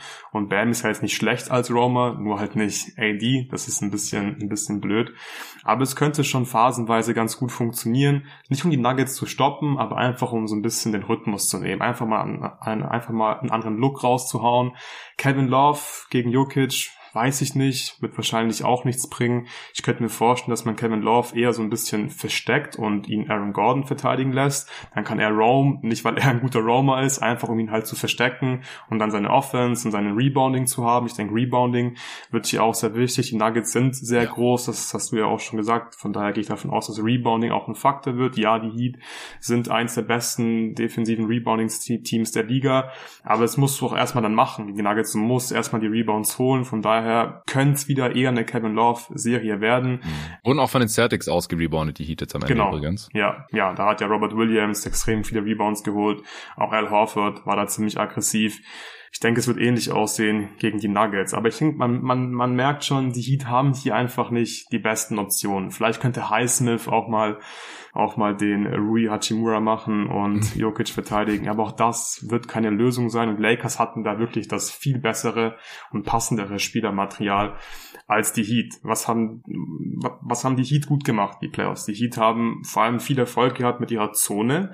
Und Zone ist hier kaum vorstellbar für mich. Also mm. wir werden es bestimmt mal sehen. Ich sage nicht, dass sie es gar nicht spielen werden, aber ich kann mir nicht vorstellen, dass die Heat damit ansatzweise so erfolgreich sein werden wie gegen die Celtics oder generell die gesamte Saison ja schon. Sie haben damit Abstand am meisten Zone gespielt. Das Problem ist, ja. kein Team war diese Regular Season so gut gegen eine Zone wie die Denver Nuggets. Ist auch keine Überraschung. Sie haben Nikola Jokic. Das ist, glaube ich, so der beste Spieler, den du haben kannst, um eine Zone zu knacken. Und dazu ja. hast du halt noch Shooter, du hast einen Cutter, der an der Baseline sich da entlang bewegen kann mit Aaron Gordon. Die Nuggets werden das, glaube ich, vielleicht nicht auseinandernehmen, aber sie werden keine Probleme dagegen haben. Und ich könnte mir vorstellen, dass wir das immer sehen, wenn Jokic auf der Bank sitzt, dass man den Non-Jokic-Minuten immer Zone spielt. Das könnte schon deutlich besser funktionieren. Und ich könnte mir sogar vorstellen, dass wir echt ein bisschen Junk-Defense sehen von Eric Spolstra in den Finals. Also mhm. Junk-Defense dann eine Mischung aus Mann-Mann und Zonenverteidigung. Ich habe mir mal Triangle in Two überlegt. Das könnte vielleicht mal für ein, zwei Possessions funktionieren. Also Michael Porter Jr. und Jamal Murray One-on-One verteidigen lassen und dann halt ein Triangle spielen lassen, das eine Raumverteidigung spielt. Jokic immer doppeln, wenn er, wenn, wenn er den Ball bekommt. Und dann natürlich lässt immer noch einen Shooter frei in KCP. Gut, damit musste halt irgendwie leben und Aaron Gordon wird ja nicht wehtun von der Dreierlinie aus. Wird auch nicht die Lösung sein, aber ich könnte mir echt vorstellen, dass Bolster einfach viel versuchen wird, um die Nuggets immer zu beschäftigen. Du hast, glaube ich, ganz am Anfang gerade schon gesagt, dass der Mix wichtig sein wird. Und ich glaube, das ist das richtige Stichwort. Sie brauchen hier einen guten Mix in der Defense. Also du kannst Denver nicht stoppen. Die haben ein All-Rating mit Jokic auf dem Feld in den Playoffs von 124. 124. Das ist wirklich verrückt. Selbst ja. heutzutage ist das noch echt richtig gut. Und mit ihr hat Big Free, also Jokic, Murray und Michael Potter Jr. haben sie ein All-Rating von 127 in der Postseason. 127. Also es wird ein Win sein für Miami, wenn sie die Jungs bei 120 halten können. Ja. Und deswegen deswegen ist auch die Offense von Miami für mich der X-Faktor. Miami musste einfach irgendwie mithalten können. Und klar, einfach so kleine Wins versuchen zu holen in der Defense, mal einen Turnover forcieren, mal einfach irgendwas raushauen, mit dem Denver nicht rechnet. Dann müssen sie erstmal sich drauf einstellen für ein paar Possessions. Ich glaube, so muss man an die ganze Sache rangehen. Ja, ich glaube auch, also das primäre Ziel könnte ich mir vorstellen. Also es gibt ein paar Fragen, die sich Eric Sportstra halt stellen muss, weil du musst als Defense mhm. ja immer irgendwas abgeben. Äh, machst du die Zone dicht und kassierst damit mehr Dreier, die halbwegs offen sind, oder versuchst du halt eher die Dreier wegzunehmen, dann ist die Zone offener. Oder mehr Bodies gegen Jokic, dann ist halt immer irgendwer offen. Oder hauptsächlich One-on-One-Defense gegen Jokic und die Mitspieler sind eher zu und dann macht Jokic halt 40 oder sogar 50 effiziente Punkte, haben wir gegen die Suns ja auch schon gesehen. Also das sind halt so die, die interessanten Fragen in dieser Serie und dann halt auch, wie kommt man da jetzt am besten hin? Ich glaube halt, dass die Heat eher die Zone zumachen werden und halt darauf vertrauen, dass Dreier halt mit einer gewissen Varianz getroffen werden. Das hat ihnen ja auch gegen die Celtics schon geholfen. Mhm. Dass die halt teilweise einfach ihre halboffenen Dreier, die man dann halt nimmt als Offense, als gutes Shooting-Team, als NBA-Spieler, dass sie die halt einfach nicht so besonders gut getroffen haben. Über ganze Spiele. Und dafür halt die Zone einigermaßen dicht war. Also da bin ich mir eigentlich relativ sicher, wie man da hinkommt, das weiß ich jetzt nicht. Ob wir halt Zone sehen oder Box and One oder Triangle and Two, was du jetzt gerade, also, kann mir alles vorstellen bei Sportstra. Vielleicht sehen wir auch mhm. alles. Also ich würde mir wünschen, dass wir hier alles Mögliche ja. sehen. Das ist ja auch das, was es so spannend macht. Oder dass einfach nur, was weiß ich, Boxes and Elbows, einfach die Defender die ganze Zeit da um die Zone rumstehen. Die Heats sind defensiv sehr, sehr variabel. Sie haben immer Lineups, in, in den meisten Lineups gibt es irgendwelche Schwachstellen und da ist dann halt die Frage, wie werden die Nuggets das attackieren? Mit welchen Spielern kommt Spolstra durch defensiv? Duncan Robinson äh, oder auch Tyler Hero, wenn er dann wieder da sein sollte, Kevin Love. Das sind hier die großen Fragen aus meiner Sicht. Ich will auch noch mal ganz kurz erwähnen, dass ich aus rein basketballerischer Sicht lieber die Celtics in den Finals gesehen hätte, weil die defensiv Absolut, eigentlich ja. besser sind. Mhm. Äh, sie haben es halt nur nicht so konstant zeigen können, leider. Aber wenn die Celtics on sind und Druck machen in der Defense, das wäre auch noch ein ganz anderer Test gewesen für Jokic und Co. Die Heats sind einfach viel besser gecoacht, die executen viel, viel besser als die Celtics und auch viel konstanter. Aber sie haben halt nicht das Spielermaterial, das die Celtics zur Verfügung haben. Aber das nur am Rande, das äh, ist nicht mehr zu ändern und ich glaube trotzdem, dass wir, dass wir interessante Sachen sehen werden. Ich bin mir halt nur nicht genau sicher, was genau oder wie wir da genau hinkommen. Und ich weiß auch wirklich nicht, ob Sportstra lieber Jokic tendenziell One-on-One -on -one verteidigen lassen wird oder mehr Defender zu ihm schickt. Das habe ich mir auch noch aufgeschrieben. Ich finde, du hast gerade einen guten Case gemacht für die Strategie, dass man einfach sagt, wir machen die Zone dicht und hoffen, dass wir einfach Glück haben bei den Dreiern. Werden wir wahrscheinlich sehen. Wie gesagt, der Mix wird es wahrscheinlich machen für Miami. Ich kann mir aber auch sehr gut vorstellen, dass wir einfach phasenweise die alle außer Jokic-Strategie sehen werden. Genau. Ich glaube, dann kannst du halt viel switchen und das macht Miami eigentlich sehr gut und ich finde, äh, was diese Defense auszeichnet, ist, dass man einfach so connected ist. Man ist so unglaublich connected in der Defense. Jeder macht die Rotation, jeder reißt sich ja. den, den Arsch auf. Du hast ja da keine, keine krassen Stopper, abgesehen von Jimmy und äh, Bam. Ansonsten das ist jetzt keine super krassen Verteidiger. Also individuell ja. sind das alle solide Verteidiger. Teilweise haben wir auch große Schwachstellen, aber im Teamverbund kriegen sie es einfach hin, eine sehr gute Defense auf die Beine zu stellen. Das klappt halt auch gut bei diesem Switchen, wo du einfach dann nochmal Rotations machen musst und dann Scram switchen, Pre-Switch und so weiter. Da zahlt sich da das, das aus und generell in so aggressiveren Schemes. Und deswegen könnte ich mir schon vorstellen, dass man sagt, komm, wir switchen einfach alles eins bis vier und wenn Jokic den Ball hat, dann doppeln wir vielleicht irgendwie sowas. Aber wir werden jetzt nicht äh, von Beginn an sagen, ah, wir dürfen auf gar keinen Fall ein Mismatch gegen Jokic bekommen, weil jeder ist ein Mismatch. Auch Kevin Love wird hier nicht verteidigen können, Corey Zeller wird hier nicht verteidigen können. Das wird auch spannend sein zu beobachten, gehen die Heat eher groß, also brauchen sie wirklich so ein Backup-Big, wird Love spielen, wird Zeller spielen und sagen sie, komm, fuck it, wir brauchen einfach Athletik, wir brauchen Shooting, wir brauchen Ballhandling und wir scheißen halt auf Love und Zeller, weil die werden defensiv uns nicht helfen, gerade Love natürlich nicht und offensiv äh, lohnt sich das einfach nicht. Da haben wir bessere Optionen, das ist super spannend, ich habe auch keine Ahnung, was passieren wird. Ich bin mir nur sicher, dass wir einfach viele Sachen sehen werden. Ich frage mich auch, ob wir vielleicht mal zur Abwechslung ein weniger aggressives Scheme von den Heat sehen, da ist halt der Nachteil, dass du eigentlich diese Spieler, die du halt hast, nicht maximierst. Also defensiv kannst du dann, glaube ich, so ihre Schwächen nicht wirklich kaschieren, wenn du natürlich einfach nur Drop-Defense spielst. Da muss halt Gabe Vincent Pick-and-Roll-Defense gegen Jamal Murray spielen. Ist nicht optimal, glaube ich sehen wir vielleicht auch, weil du dadurch halt den Shot-Mix vielleicht ein bisschen optimieren kannst. Dann kannst du die Jungs halt in die Midrange zwingen auch das würde mich nicht überraschen, aber ich glaube, man sieht hier einfach sehr gut, wir haben keinen Plan, was die hier defensiv machen werden. Ja. Und ich kann es kaum abwarten, bis die Serie endlich losgeht und wir mal ein paar Antworten bekommen. Ja, ja, auf jeden Fall. Ich glaube auch, dass die, also falls die Hörer sich jetzt hier gerade wundern, wieso wir, abgesehen von Jokic, jetzt nicht so wirklich über die Matchups gesprochen haben, die sind halt bei den Heat oft relativ egal, weil sie den Perimeter viel switchen ja. äh, oder weil sie Zone spielen. Aber ich gehe davon aus, dass wir Gabe Vincent auf Murray wahrscheinlich sehen. Da hat er auch gegen die Celtics jetzt viel Jalen Brown Down verteidigt und ist einfach für seine Größe ein ziemlich guter Defender, wie ich finde. Die gegnerischen Teams, die versuchen auch immer wieder den irgendwie zu abusen, es klappt nicht so wirklich. Äh, vielleicht sehen wir auch mal Martin oder Butler auf Murray, wenn mhm. er jetzt super heiß laufen sollte und Vincent einfach überpowered. Murray ist halt auch ein relativ großer, kräftiger Guard. Wenn die Dreier reinfallen, dann ist er halt auch ein, ein wandelndes Mismatch eigentlich für, ein, für einen Guard-Defender und dann können wir vorstellen, dass wir einen Wing auf ihm sehen. Und vor allem ist es halt bei den restlichen Matchups, glaube ich, relativ egal, wer da jetzt wen verteidigt. Also MPJ kann eh über jeden Defender drüber werfen werfen von den Heat. Und Aaron Gordon wird seine freien Dreier bekommen und dann muss man halt aufpassen, dass wenn er mit Dampf in die Zone kommt, dass nicht über alle drüber dankt oder im Dunker-Spot ständig frei steht oder irgend sowas. Äh, KCP muss man halt auf seine, auf seine Jumpshots aufpassen, aber da sehe ich jetzt halt nicht so die großen Vor- und Nachteile, wer den jetzt verteidigt. Ob der jetzt von Struce verteidigt wird oder von Duncan Robinson oder so, das ist, ist ja eigentlich relativ egal. Ja, ich glaube, gerade bei Aaron Gordon muss man ein bisschen aufpassen, dass man halt wirklich einen Body gegen ihn hat, weil er einfach ein guter Offensiv-Rebounder ist und diese mhm. Cuts und Seals einfach sehr gerne und sehr gut macht. Das haben wir halt vor allem in der Regular Season sehr viel gesehen, weil da nicht geschemt wird. Da wurde er halt irgendwie ganz normal verteidigt. Deswegen glaube ich, ja, wir sehen ja vielleicht irgendwie dann viel Martin teilweise gegen, gegen Aaron Gordon oder auch mal Jimmy, weil die einfach körperlich mhm. eher mithalten können. Oder Kyle Lowry, der mit seinem dicken Arsch dann oh. schön schieben kann. Das könnte ich mir vorstellen. Gabe Vincent ist vielleicht einfach ein bisschen zu klein, wenn Aaron Gordon aggressiv ist.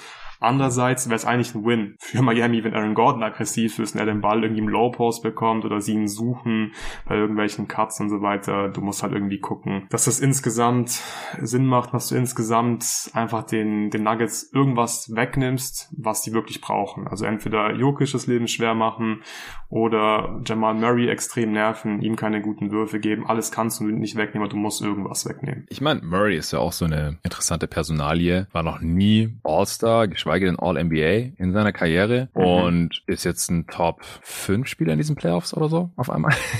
also es ja. ist einfach nur insane, was der Typ abreißt. Und da ist halt die Frage, kann er das jetzt einfach so in die, in die nächste Serie rüber transportieren, weil er ist natürlich auch unfassbar streaky. Also er kann so heiß laufen wie sonst ungefähr kein Spieler in dieser Liga. Ist er nicht auch der, der erste Spieler, der zweimal 20 Punkte jetzt in dem vierten Viertel in den Playoffs gemacht hat oder irgendwie sowas? Also, oder der zweite seit Jordan, ich weiß es nicht mehr. Da kamen auf jeden Fall die verrücktesten, mhm. verschiedensten Statistiken jetzt zutage im Lauf dieser Playoffs, die Jamal Murrays Offense betreffen. Ähm, also das ist auf jeden Fall für mich auch noch ein relativ großer Faktor, weil Jokic alleine wird's, also er ist nicht alleine offensiv, aber er die Nuggets Offense lebt ja schon sehr davon, dass Jokic halt ein, ein, guter, sehr, sehr effizienter Scorer ist und halt der beste Playmaker der Liga und gut Offensivrebounder und so weiter. Aber dass du mit Murray halt noch diesen krassen Scorer da auf einmal in Anführungsstrichen mit drin hast. Der äh, hat in den Conference Finals 33 Punkte pro Spiel gemacht, 6 Rebounds, 5 Assists bei einem 130er Offensivrating. Ja, kann man mal machen. Ja, also da bin ich auf jeden Fall auch sehr, sehr gespannt. Ähm, also ich sehe jetzt keinen Grund, wieso Murray auf einmal schlechter spielen sollte, äh, weil, muss mir auch dazu sagen, die, die Lakers Defense ist jetzt auch nicht deutlich schlechter als die der Heat gewesen, so rein konzeptionell. Also wir haben vorhin sogar gesagt, gegen, gegen Jokic hatten sie sogar eigentlich das passendere Spielermaterial. Also da hat es Murray jetzt auch nicht, nicht gerade einfach. Ja, ja, das stimmt. Vielleicht noch ein letzter Punkt zur Heat Defense. Ich glaube, es wird sehr wichtig sein, dass Miami gute Transition Defense spielt und die gute Nachricht ist, die Heat haben eine sehr gute Transition Defense mhm. bislang gezeigt, finde ich in den Playoffs. Ja. Ich glaube, die Stats zeigen das gar nicht so wirklich, aber ich habe einfach immer das Gefühl, die laufen nach hinten, die achten da wirklich drauf und du bekommst relativ wenig äh, komplett einfache Abschlüsse in Transition, also offene Layups oder offene Dreier. Und ich glaube, das darf man nicht unterschätzen, weil Denver einfach so gut ist in Transition, gerade zu Hause wird es natürlich immer schwer für das Auswärtsteam, wenn man da auf dem Altitude spielen muss. Ich bin mal gespannt, wie Miami damit zurechtkommt in den ersten beiden Spielen, vor allem nach einer Seven-Game-Series. Aber Miami ist wahrscheinlich somit das fitteste Team in der gesamten NBA. Also vielleicht äh, haben, die, haben die damit weniger Probleme als die Lakers zum Beispiel in den ersten zwei Spielen. Ja, ich glaube also, dass die Heat in der Situation, in der sie jetzt sind, aus Spiel 7 kommend direkt auswärts in Denver spielen müssen, dass sie damit besser zurechtkommen als jedes andere NBA-Team, ja, einfach ja. aufgrund ihrer Fitness. Und trotzdem sieht's zumindest noch für Game One echt schlecht aus. Also in der Situation mit so viel Rest und äh, Heimvorteil sind Teams bei 8 und 1 laut Kevin Pelton. Also nur mhm. einmal hat äh, ein Team in so einer Situation das Heimteam verloren und das waren die Utah Jazz 1998 gegen die Last Dance Chicago Bulls. und bei allem Respekt, die Miami Heat sind nicht die Last Dance Chicago Bulls. Aber auf der anderen Seite, ich habe auch die Wettquoten angeschaut, ehrlich gesagt, für dieses Spiel, weil ich einfach dachte, das gewinnen die Nuggets halt eigentlich so safe. Kannst du ja Haus und Hof drauf setzen. Quote ist halt 1,25 und habe ich halt echt, echt keinen Bock jetzt natürlich äh, in Anführungsstrichen Haus und Hof gegen Butler und Spolstra zu setzen, die Game One immer gewonnen haben in diesen Playoffs tu's bisher. Nicht, tu's einfach nicht. Nein, nein, lass das, es. das lass es einfach lass es. Lass es einfach, Alter. Tu es nicht, weil ich kann ich wäre jetzt auch nicht mal so besonders überrascht, wenn Butler und Spolstra da morgen antanzen und den Nuggets erstmal auf die Fresse geben so welcome to the finals, Freunde. Genau, ja, kann ich, ich mir kann es irgendwie vorstellen. vorstellen. Aber wenn es ein 25 Punkte Blowout wird, dann sagt halt jeder ja gut, die Heat haben gerade Game 7 gespielt, ja. Und die Nuggets haben 10 ja. Tage Pause und wir spielen ja auf äh, 1600 Meter Höhe. Deswegen ist es ist schön sinnbildlich auf die restliche Serie, dass ich nicht so wirklich weiß, was da passieren wird. Ich kann mir halt alles Mögliche vorstellen. Ich meine, es ist klar, wir haben es noch nicht ausgesprochen, aber die Nuggets sind hoch favorisiert. Auch wenn man da wieder die Wettquoten anschaut. Also die Quote auf die auf die Heat, dass die die Finals gewinnen, ist 4, irgendwas habe ich schon gesehen, also so um die 4. Und mhm. äh, entsprechend halt auf die Nuggets so 1,2, 1,3. Das ist äh, unfassbar wenig. Also eine unfassbar niedrige Quote auf die Nuggets. Und deswegen will ich eigentlich auf gar nichts setzen, weil eigentlich müssten die Nuggets relativ easy gewinnen unter diesen Voraussetzungen, weil bei den Heats halt so viel zusammenkommen muss. Wir wissen nicht, wie fit Butler ist, wir wissen nicht, ob Hero kommt und ob der dann spielt und wie viel und wie viel der schadet oder ob der irgendwas bringt, ob die Heat weiter ihre Dreier treffen, wie man überhaupt Jokic verteidigen soll, ob Murray wieder 35 effiziente Punkte im Spiel macht. Aber eigentlich spricht extrem viel für Denver hier, aber wir haben jetzt ja gerade auch verschiedenste Möglichkeiten aufgezeigt, wie die Heat vielleicht doch Wege finden könnten, die Nuggets ein bisschen äh, defensiv einzuschränken und offensiv ihrerseits äh, gegen die Nuggets konstant zu scoren, weil sie einfach eine viel bessere Offense haben könnten als die Teams, gegen die die Nuggets bisher gewonnen haben in diesen Playoffs. Sollen wir schon langsam Richtung, Richtung Predictions kommen oder hast du hier noch irgendwelche Hauptfaktoren, über die wir noch gar nicht gesprochen haben? Mm, keine Hauptfaktoren mehr, aber noch ein, zwei Gedanken, die ich schnell raushauen möchte. Wir haben mhm. vorhin viel über die Denver Defense gesprochen, also wie Miami diese Defense attackieren kann. Ich habe mir aber auch noch mal ein bisschen Gedanken gemacht, was denn Denver machen könnte, damit Miami sie jetzt nicht so sehr attackieren kann. Und ich bin erstens sehr gespannt, wie sie mit Caleb Martin und Vincent umgehen. Gehen sie davon aus, dass sie gegen Kobe spielen oder, oder denken sie, sie spielen gegen den Regular Season Caleb Martin? Mhm. Ich weiß es echt nicht. Vielleicht sagst du ja, okay, okay, jetzt zeig's auch mal in den Finals und dann verteidigen wir vielleicht ein bisschen enger und aggressiver. Oder die sagen von Anfang an, ey, der Typ hat gerade irgendwie, wie viel hat er gemacht? 20 Punkte mit 73% mhm. True Shooting in den Conference Finals. Da müssen wir echt aufpassen. Ich habe wirklich keine Ahnung, wie sie es angehen werden. Und außerdem frage ich mich, wie sie Jimmy Butler verteidigen werden. Werden sie zum Beispiel ein bisschen kreativ und versuchen, viel mit Pre-Switches zu arbeiten? Das haben wir teilweise ein bisschen gesehen gegen die Suns, gegen KD und Booker, dass dann Jokic ähm, Pre Free-Switch bekommen hat von Aaron Gordon, damit er nicht das Pick-and-Roll verteidigen musste. Und dann konnte Gordon einfach oben switchen und konnte dann Booker oder KD verteidigen. Könnte, mhm. glaube ich, ganz gut funktionieren gegen Jimmy Butler, wenn er nicht ganz fit ist, weil ich glaube, Aaron Gordon ist so der einzige Spieler, den Jimmy Butler nicht wirklich overpowern kann. Ich glaube, im Post ist es ein ordentliches Matchup für die Nuggets. Vielleicht sehen wir sowas. Generell frage ich mich, wie groß ist denn der Vorteil gegen KCP, Murray oder Bruce Brown? Ich glaube, da hat Jimmy Butler überall einen Vorteil, ja. aber tendenziell sind es, glaube ich, ganz okaye Matchups. Aus Denver Sicht das sind jetzt alles keine Guards, die 1,80 Meter groß sind und dünn sind, weil dann wirst du gefressen von Jimmy Butler. Ja, vielleicht überrascht uns Denver und die werden sogar auch defensiv nochmal besser aussehen, als wir es erwartet haben. Ich glaube, sie haben da schon so ein paar Möglichkeiten und wir haben es ja gerade eben ausgeführt, offensiv ist dieses Team eigentlich nicht wirklich zu stoppen. Du kannst sie halt nur ein bisschen einschränken. Ja, äh, guter Punkt nochmal mit den Matchups gegen, gegen Jimmy oder mit der Defense gegen Jimmy. Auch hier wieder, ich glaube halt, dass ein fitter Jimmy Butler jeden überpowern kann. Das ja. haben wir halt irgendwie auch schon gesehen. Was ich dann schiebt halt Al Horford aus dem Weg oder sowas. Also, aber wenn er halt nicht fit ist, dann, ja, dann wird's halt schwierig. Äh, so, ein, so ein Einbeiniger, der kann halt auch von Bruce Brown oder KCP wahrscheinlich einigermaßen im Schach gehalten werden. Butler nimmt irgendwelche Pull-ups und trifft die nicht. Kann es auch schnell hässlich werden. Ich weiß nicht, inwiefern die Finals-Erfahrung hier eine Rolle spielt. Ich habe ja vorhin schon gesagt, Spo natürlich mehrfacher Meistercoach, super Finals-Erfahrung, obwohl er noch nicht so alt ist. Lowry ist NBA-Champ, Kevin Love natürlich auch. Butler, Bam, Duncan Robinson, Hero, die waren alle auch schon in den Finals und von den Nuggets halt nur KCP ist NBA-Champ und äh, die anderen haben da wenig bis keine Erfahrung. Ich glaube, dass die Nuggets gut genug sind, dass es egal ist, äh, aber ich kann mir vorstellen, dass sie vielleicht doch ein bisschen brauchen werden, um hier reinzukommen, weil die Finals sind schon immer noch mal eine andere Nummer. Gerade wenn man immer in einem eher kleineren Markt gespielt hat, auf einmal das, das Spotlight, so die, die Lampen werden dann schon sehr, sehr hell auf einmal. Also ich mache mir da keine Sorgen um die Nuggets, aber ist auf jeden Fall was, was man jetzt auch nicht so ganz unter den Tisch fallen lassen sollte.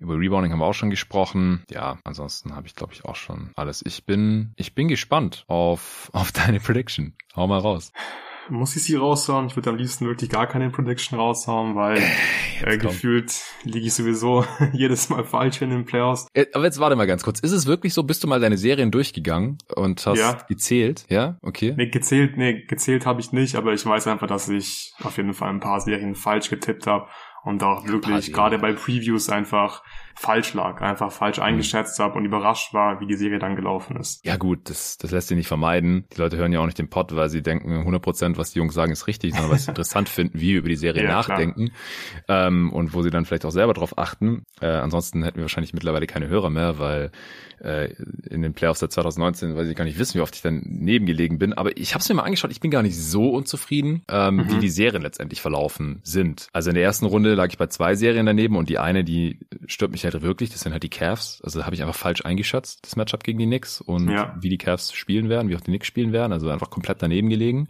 Und die Bucks. Aber die Bucks, das hat halt niemand kommen sehen. und Janis hat nur die Hälfte der Serie mitgespielt und ich weiß immer noch nicht, was Budenholzer da gemacht hat. Ähm, und ja, Himi Butler, da kam halt einiges zusammen so. Deswegen sechs von acht Serien richtig und eine von den zwei daneben ist halt diese komische Bucks-Serie, kann ich auf jeden Fall mit leben. In der zweiten Runde habe ich drei von vier richtig getippt und in den Conference Finals eins von zwei. Also das, da bin ich zufrieden mit der Quote. Also deswegen, und ich glaube, bei dir sieht's nicht, nicht anders aus. Also ich glaube, wenn man ja. den genauen Serientipp, den trifft man ja fast nie, ehrlich gesagt. Also dazu ist Basketball einfach viel zu unvorhersehbar und dann knickt irgendjemand um und dann, ja, verliert man halt schon ein Spiel mehr oder zwei oder so. Also das ist einfach viel, viel zu schwer. Ähm, aber unterm Strich, äh, glaube ich, sollten wir doch nicht zu hart zu uns selbst sein. Ich, ich glaube, wir haben die Playoffs bisher schon ganz okay analysiert oder auch gepreviewt. Äh, aber hier in diesem Fall ist es, ähm, ich fand es auch schwer. Ich fand es sehr, sehr schwer. Ich habe bei beiden Teams bisher in zwei von drei Serien gegen die getippt. Also das sind halt auch die, wo ich jetzt am meisten daneben gelegen war, ehrlich gesagt. Ich habe auf die Suns getippt in der zweiten Runde, war wahrscheinlich auch so ein bisschen Fan-Hoffnungsgefärbt. Äh, Gebe ich zu. Äh, und dann habe ich auch auf die Lakers getippt gegen die Nuggets. Und äh, ja, haben mich halt beide mal Lügen gestraft. Und jetzt stehen sie hier gegen die Heat in den Finals, wo ich äh, in der ersten Runde natürlich auf die Bucks getippt habe, wie jeder. Und in den Conference Finals, ich bin mir gar nicht mehr ganz sicher. Ich habe auf sieben Spiele getippt, aber ich bin mir ziemlich sicher, dass ich auf die Celtics getippt hatte. Ich glaube, wir haben beide auf die Celtics getippt, oder? Ja, wir haben beide auf die Celtics getippt. Ja. Ich glaube, beide in sieben. Genau, also davon bin ich jetzt auch ausgegangen bei, bei meiner Auswertung. Ich habe nicht noch meine Pod reingehört. Ähm, aber da lag ich halt auch daneben. Also ich habe zweimal gegen die Heat getippt und zweimal gegen die Nuggets und die sind jetzt hier in den Finals gegeneinander und ich habe eigentlich keinen Bock mehr bei beiden Teams gegen die zu wetten. Aber ich muss sie ja bei einem tun. nee, wir müssen es nicht tun. Wir können den Pod hier abbrechen. Viel Spaß so, damit. Wir hören okay, uns ja, nach Spiel 1. Gemacht. Genau. Vielen Dank fürs Zuhören. Ähm, nee, also wir brauchen natürlich eine Prediction wie immer. Ähm, irgendwas, wo wir uns dafür schämen können oder uns für auf die Brust klopfen können. Ich, ich kann auch den Anfang machen. Also, Denver ist das bessere Team, haben wir festgehalten. Haben den besten Spieler in der Serie, das können wir jetzt auch endlich mal mhm. festhalten. Äh, die Heat haben auf der anderen Seite in diesen Playoffs bereits zwei bessere Teams mit dem besten Spieler geschlagen. mit den Bucks, Janis, der dann auch verletzt war. Mit den Celtics, Tatum, der dann in Game 7 verletzt war. Das lässt sich so jetzt nicht einfach übertragen auf die Denver Nuggets natürlich. Ich hoffe natürlich auch inständig, dass hier alle Stars und Spieler fit bleiben.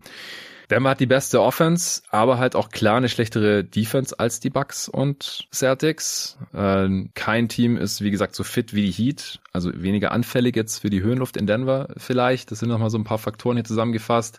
Ich fürchte halt, wie gesagt, auch irgendwie, dass Jimmy keine vier starken Spiele mehr in sich hat, wegen Abnutzung jetzt während dieser harten und langen Playoffs, wegen schon x-mal umgeknickt, weil er vielleicht einfach ein bisschen zu durch und zu, zu alt ist. Den Eindruck habe ich einfach in den letzten Spielen bekommen. Ich, ich wünschte, es wäre nicht so, aber er sieht einfach nicht so nicht mehr so aus wie in der ersten Runde noch. Und seit er gegen die Knicks in Spiel 2 war das, oder? Umgeknickt. Oder am Ende von Spiel 1? Nee, Spiel 2 haben sie ohne ihn gespielt, am Ende von Spiel 1 war das, genau. Ja. Gegen die Knicks.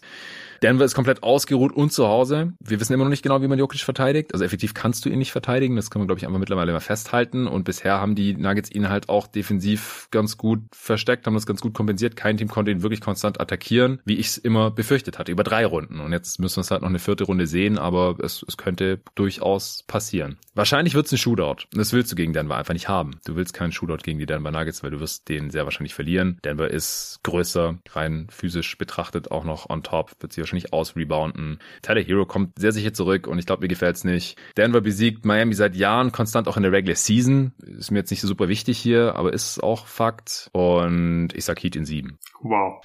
Wow, wirklich? ja, wirklich. Ja, geil. Ja, wirklich. Es ist, ich, ich gehe mit meinem Bauchgefühl hier. Ich, ich kann nicht gegen, ich will nicht gegen die Heat wetten. Fuck it. Ich sag, ich sag seit Jahren, ich glaube nicht, dass die Nuggets vier Serien in Folge gewinnen können. Ich will nicht gegen die Heat wetten und deswegen bin ich einfach konsequent, auch wenn es irrational ist. Und wenn ich falsch liege, ist mir auch egal. Dann ist es auch okay. Ich habe erst mal vom Pod gesagt, ja. ich freue mich, egal wer gewinnt. Wir sehen was Neues. Ich würde mich freuen, Jokic als Finals MVP zu sehen und dass er auch von einem Team, das von Sportswear gecoacht ist, wo Jimmy Butler mitspielt, dass er nicht defensiv abused werden kann. Dann ist es wirklich okay für mich. Aber ich sage Heat sieben. Ja, krass, krass. Äh, Feiere ich wirklich sehr den Pick. Ich habe nicht so große Eier. Ähm, ich ich habe es auch irgendwie versucht, aber wenn ich so ganz nüchtern und objektiv betrachte, diese Serie mit den Informationen, die wir aktuell haben, also Jimmy wahrscheinlich ein bisschen angeschlagen, Teller Hero kommt vielleicht irgendwann zurück, könnte den Heat sogar wehtun. Du hast den Case dafür vorhin gemacht. Generell, wir haben über tausend Schemes gesprochen, was die machen könnten sind eigentlich zu dem Entschluss gekommen, dass die wahrscheinlich nichts finden werden, mit dem sie Denver stoppen können. Und Denver ist einfach krass. Die waren auch so souverän, die gesamten Playoffs. Und wirklich so ganz objektiv bin ich wahrscheinlich sogar bei 4-1 Denver. Allerdings mhm. kann ich mir auf gar keinen Fall vorstellen, dass Miami nur ein Spiel gewinnt. Die haben ja auch mhm. damals in der Bubble, glaube ich, ähm, als Bam auch ein paar Spiele verpasst hat in den Finals gegen die Lakers zwei Spiele ja. geholt, mit Olinik dann als Center und so. Ja, also die finden schon immer irgendwelche Wege. Wir wissen es jetzt noch nicht, deswegen äh, bekommen wir nicht die Millionen von den Miami Heat, sondern Eric Spolstra. Der wird sich schon was einfallen lassen. Da bin ich mir sehr sicher. Aber ich glaube, ich lande am Ende leider bei äh, 4-2 Denver. Ich, ich, ich glaube, diese Denver Offense ist einfach zu gut. Miami kann gewinnen, das würde ich schon so sagen. Also ich würde es jetzt nicht ausschließen, dass Miami diese Serie gewinnen kann. Ey, wenn Miami komplett ausrastet und eine Dreierquote von 50% hat in vier Spielen, was locker sein kann, und Jimmy ultra aggressiv aussieht, was man auch nicht ausschließen kann, dazu Denver ein bisschen Shooting-Pech hat, dann kann Miami gewinnen. Aber ich nehme die Nuggets, ich nehme die Nuggets in sechs. Und ja, ich habe auch auf die Nuggets getippt gegen die Lakers. Da muss ich nochmal nachträglich auf die Schulter oh, ja. klopfen. Ich finde, ja, die haben einfach einen sehr reifen Eindruck gemacht und es fühlt sich einfach irgendwie so ein bisschen an, als wäre das ihr Jahr dieses hm. Jahr. Kann ich komplett sehen. Also würde mich auch nicht wundern, wenn sie in fünf gewinnen, ehrlich gesagt, weil es gibt tausend Wege dahin. Wir haben es versprochen. Hm. Die, die Heat müssen fit sein und, und ihre Dreier treffen, sonst klappt's nicht. Aber ja, ich, ich habe meine Gründe genannt und ja. äh, mit diesem Tipp werde ich stehen und fallen. Äh, Im Endeffekt kann ich vielleicht auch noch auf die Medikamente schieben oder irgendwie sowas. äh, wir werden, wir werden Game One sehen, Donnerstag Nacht. Äh, ich werde wie gesagt mit David hier live kommentieren und äh, Game Two werden wir beide dann machen. Das ist Sonntagnacht. Mhm. Die Spiele sind jetzt immer um halb drei, außer die Sonntagsspiele. Die sind um zwei Uhr. Wie gesagt, holt euch gerne den League Pass über unseren Link. Ähm, seid dabei bei Playback. Ansonsten gerne die Podcasts hören. Ich denke auch, dass nicht alle Spielanalysen der Finals öffentlich sein werden, weil es wird auch noch anderer Content kommen. Das heißt, ein paar davon werden dann nur für Supporter sein. Also supportet auch gerne, wenn ihr alle Folgen hören wollt, wenn ihr mithelfen wollt, dass diesen Podcast hier auch in Zukunft noch geben kann, dass es äh, solche Sachen hier gibt. Auf steadyaku.com patreon.com slash jeden Tag NBA. Auch den Link findet ihr wie immer in der Schreibung dieses Podcasts. Da könnt ihr euch für ein Abo entscheiden und dann seid ihr mit dabei, könnt auch in den Supporter Discord mit reinkommen, wo über 400 der Hörer dieses Podcasts äh, mittlerweile versammelt sind und jeden Tag viel über unsere Lieblingsbasketball-Liga und alles, was um Basketball herum so noch gibt, diskutieren. Natürlich bei vielen Teams schon über die Offseason, jetzt hier die Coaching, Hirings und Firings und GMs wechseln, Front Offices und so weiter und so fort. Natürlich auch anstehende Free Agencies, jetzt mit dem neuen CBA, da wird drüber diskutiert diskutiert und natürlich auch über die Playoffs, auch live. Es gibt einen Live-Game-Chat. Also das ist alles schriftlich. Manche denken ja bei Discord auch immer an Sprachchats. Es gibt einen Sprachchat, aber der wird nicht so viel genutzt. Das ist eigentlich alles schriftlich, schön Diskussionen und Analysen. Die meisten lesen auch nur mit, aber es gibt auch einen großen, harten Kern mittlerweile, die da wirklich jeden Tag was schreiben. Auch die ganzen Gäste von jeden Tag NBA sind hier am Start. Natürlich der Luca, meine Wenigkeit, äh, Tui Bühner ist da sehr, sehr aktiv und viele andere auch noch. Ja, also Game One Donnerstagnacht kann ich hier noch kurz raushauen. Äh, das zweite Spiel ist dann Sonntagnacht, wie gesagt ab 2 Uhr am 4. Juni, am 7. Juni, das ist Mittwochnacht Game 3, am 9. Juni Freitagnacht Game 4 und dann müssen wir mal gucken, wie viele Spiele braucht es überhaupt? Am 12. Juni Montagnacht wäre Game 5, am 15. Juni Donnerstagnacht wäre Game 6 und falls ein Game 7 gäbe, was ja mein Tipp ist aktuell, wäre das Sonntagnachts um 2 Uhr am 18. Juni. Ich ich habe extrem Bock und lass uns noch zwei Minuten über eine News sprechen, weil ich dich hier mit im Pod drin habe. Mhm. Die Philadelphia 76ers haben einen neuen Coach. Nick Nurse, Ex-Coach der Toronto Raptors, äh, NBA-Champ auch. Wie gefällt's dir? Doc Rivers ist endlich weg und Nick Nurse ist der neue Mann am Ruder. Ja, mir gefällt's nicht so gut, weil ich glaube, jetzt werde ich in drei Monaten wieder ein bisschen Hoffnung haben. Ich hätte mir, glaube ich, eher so Monty Williams oder so gewünscht. Dann hätte ich gesagt, okay, es verändert sich eh nix. Vielleicht ein guter ein guter Coach, um dieses Team zu managen, um die Egos zu managen. Aber bei Nick Nurse, da spüre ich wieder so ein bisschen, da frage ich mich direkt, geil, sehen wir Embiid und Paul Reed gemeinsam auf dem Feld? Sehen wir eine Zone mhm. nächstes Jahr? Was laufen sie in der Offense? Ich mag Nick Nurse einfach sehr. Ich glaube, die Leute ähm, machen sie es auch so ein bisschen zu leicht, wenn sie immer sagen, ja, der ist ja kein guter Coach für die Offense. Ey, der Typ, der hat letztes Jahr oder die letzten zwei, drei Saisons fünf Power Forwards gecoacht in der Starting Lineup.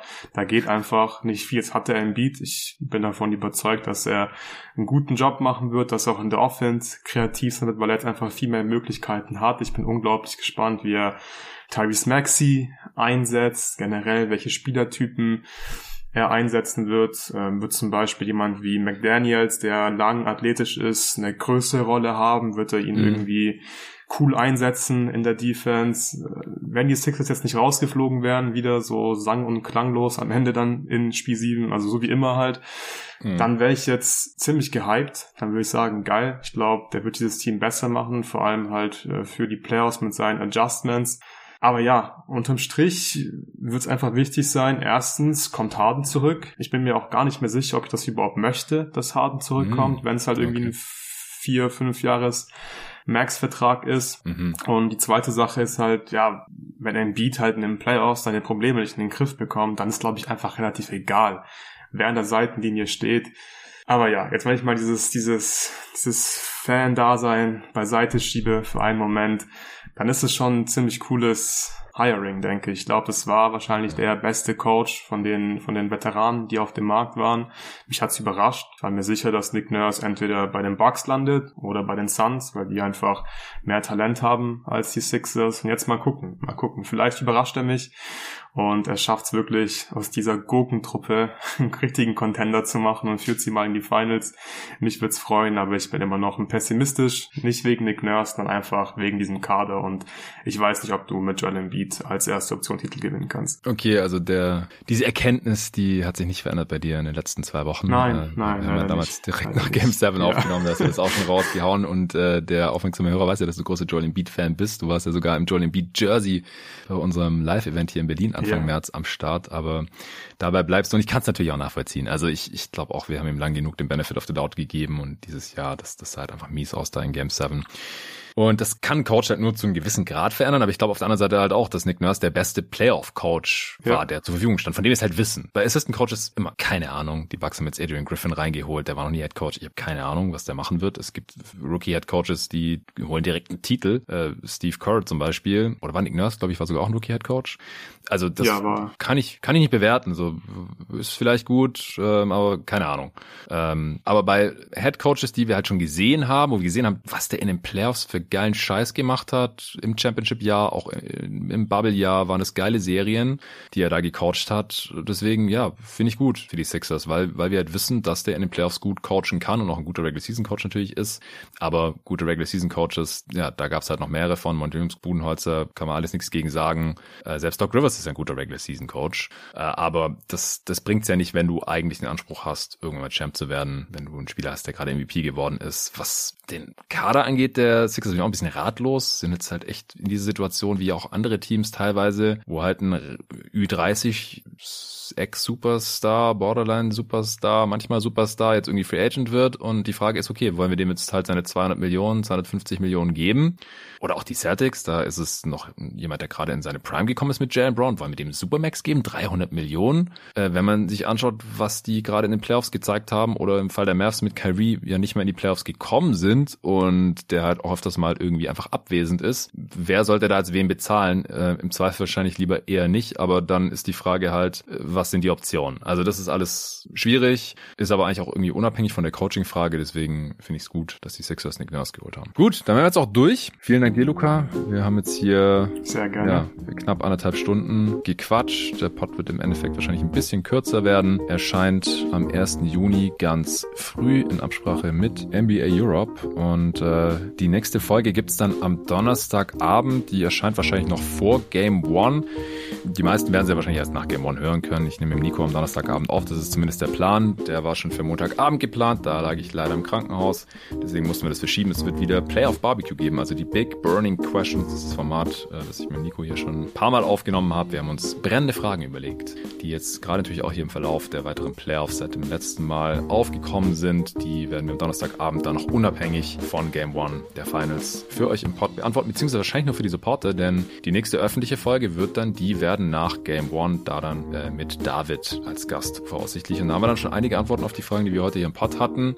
Danke an alle fürs Zuhören. Danke nochmal an die NBA fürs Sponsern dieser Folge. Nochmal danke für euer Verständnis, dass am Montag dann doch kein Pod gekommen ist, dass ich, ähm, dass ich Game 7 nicht live kommentieren konnte auf Playback und dass äh, Luca seinen ersten Solo-Pod raushauen durfte. Wie gesagt, top Job und vor allem jetzt, wo ich weiß, dass es One Take war, das war mir wirklich nicht bewusst. Richtig nice. Äh, aber mir macht trotzdem mehr Spaß, wenn wir zusammen aufnehmen. Ja, mir macht es auch viel mehr Spaß. Kann von mir aus ja, gerne die Ausnahme bleiben. Ja, ja, okay, machen wir so. Gut, dann äh, danke und wir hören uns morgen. Bis dann.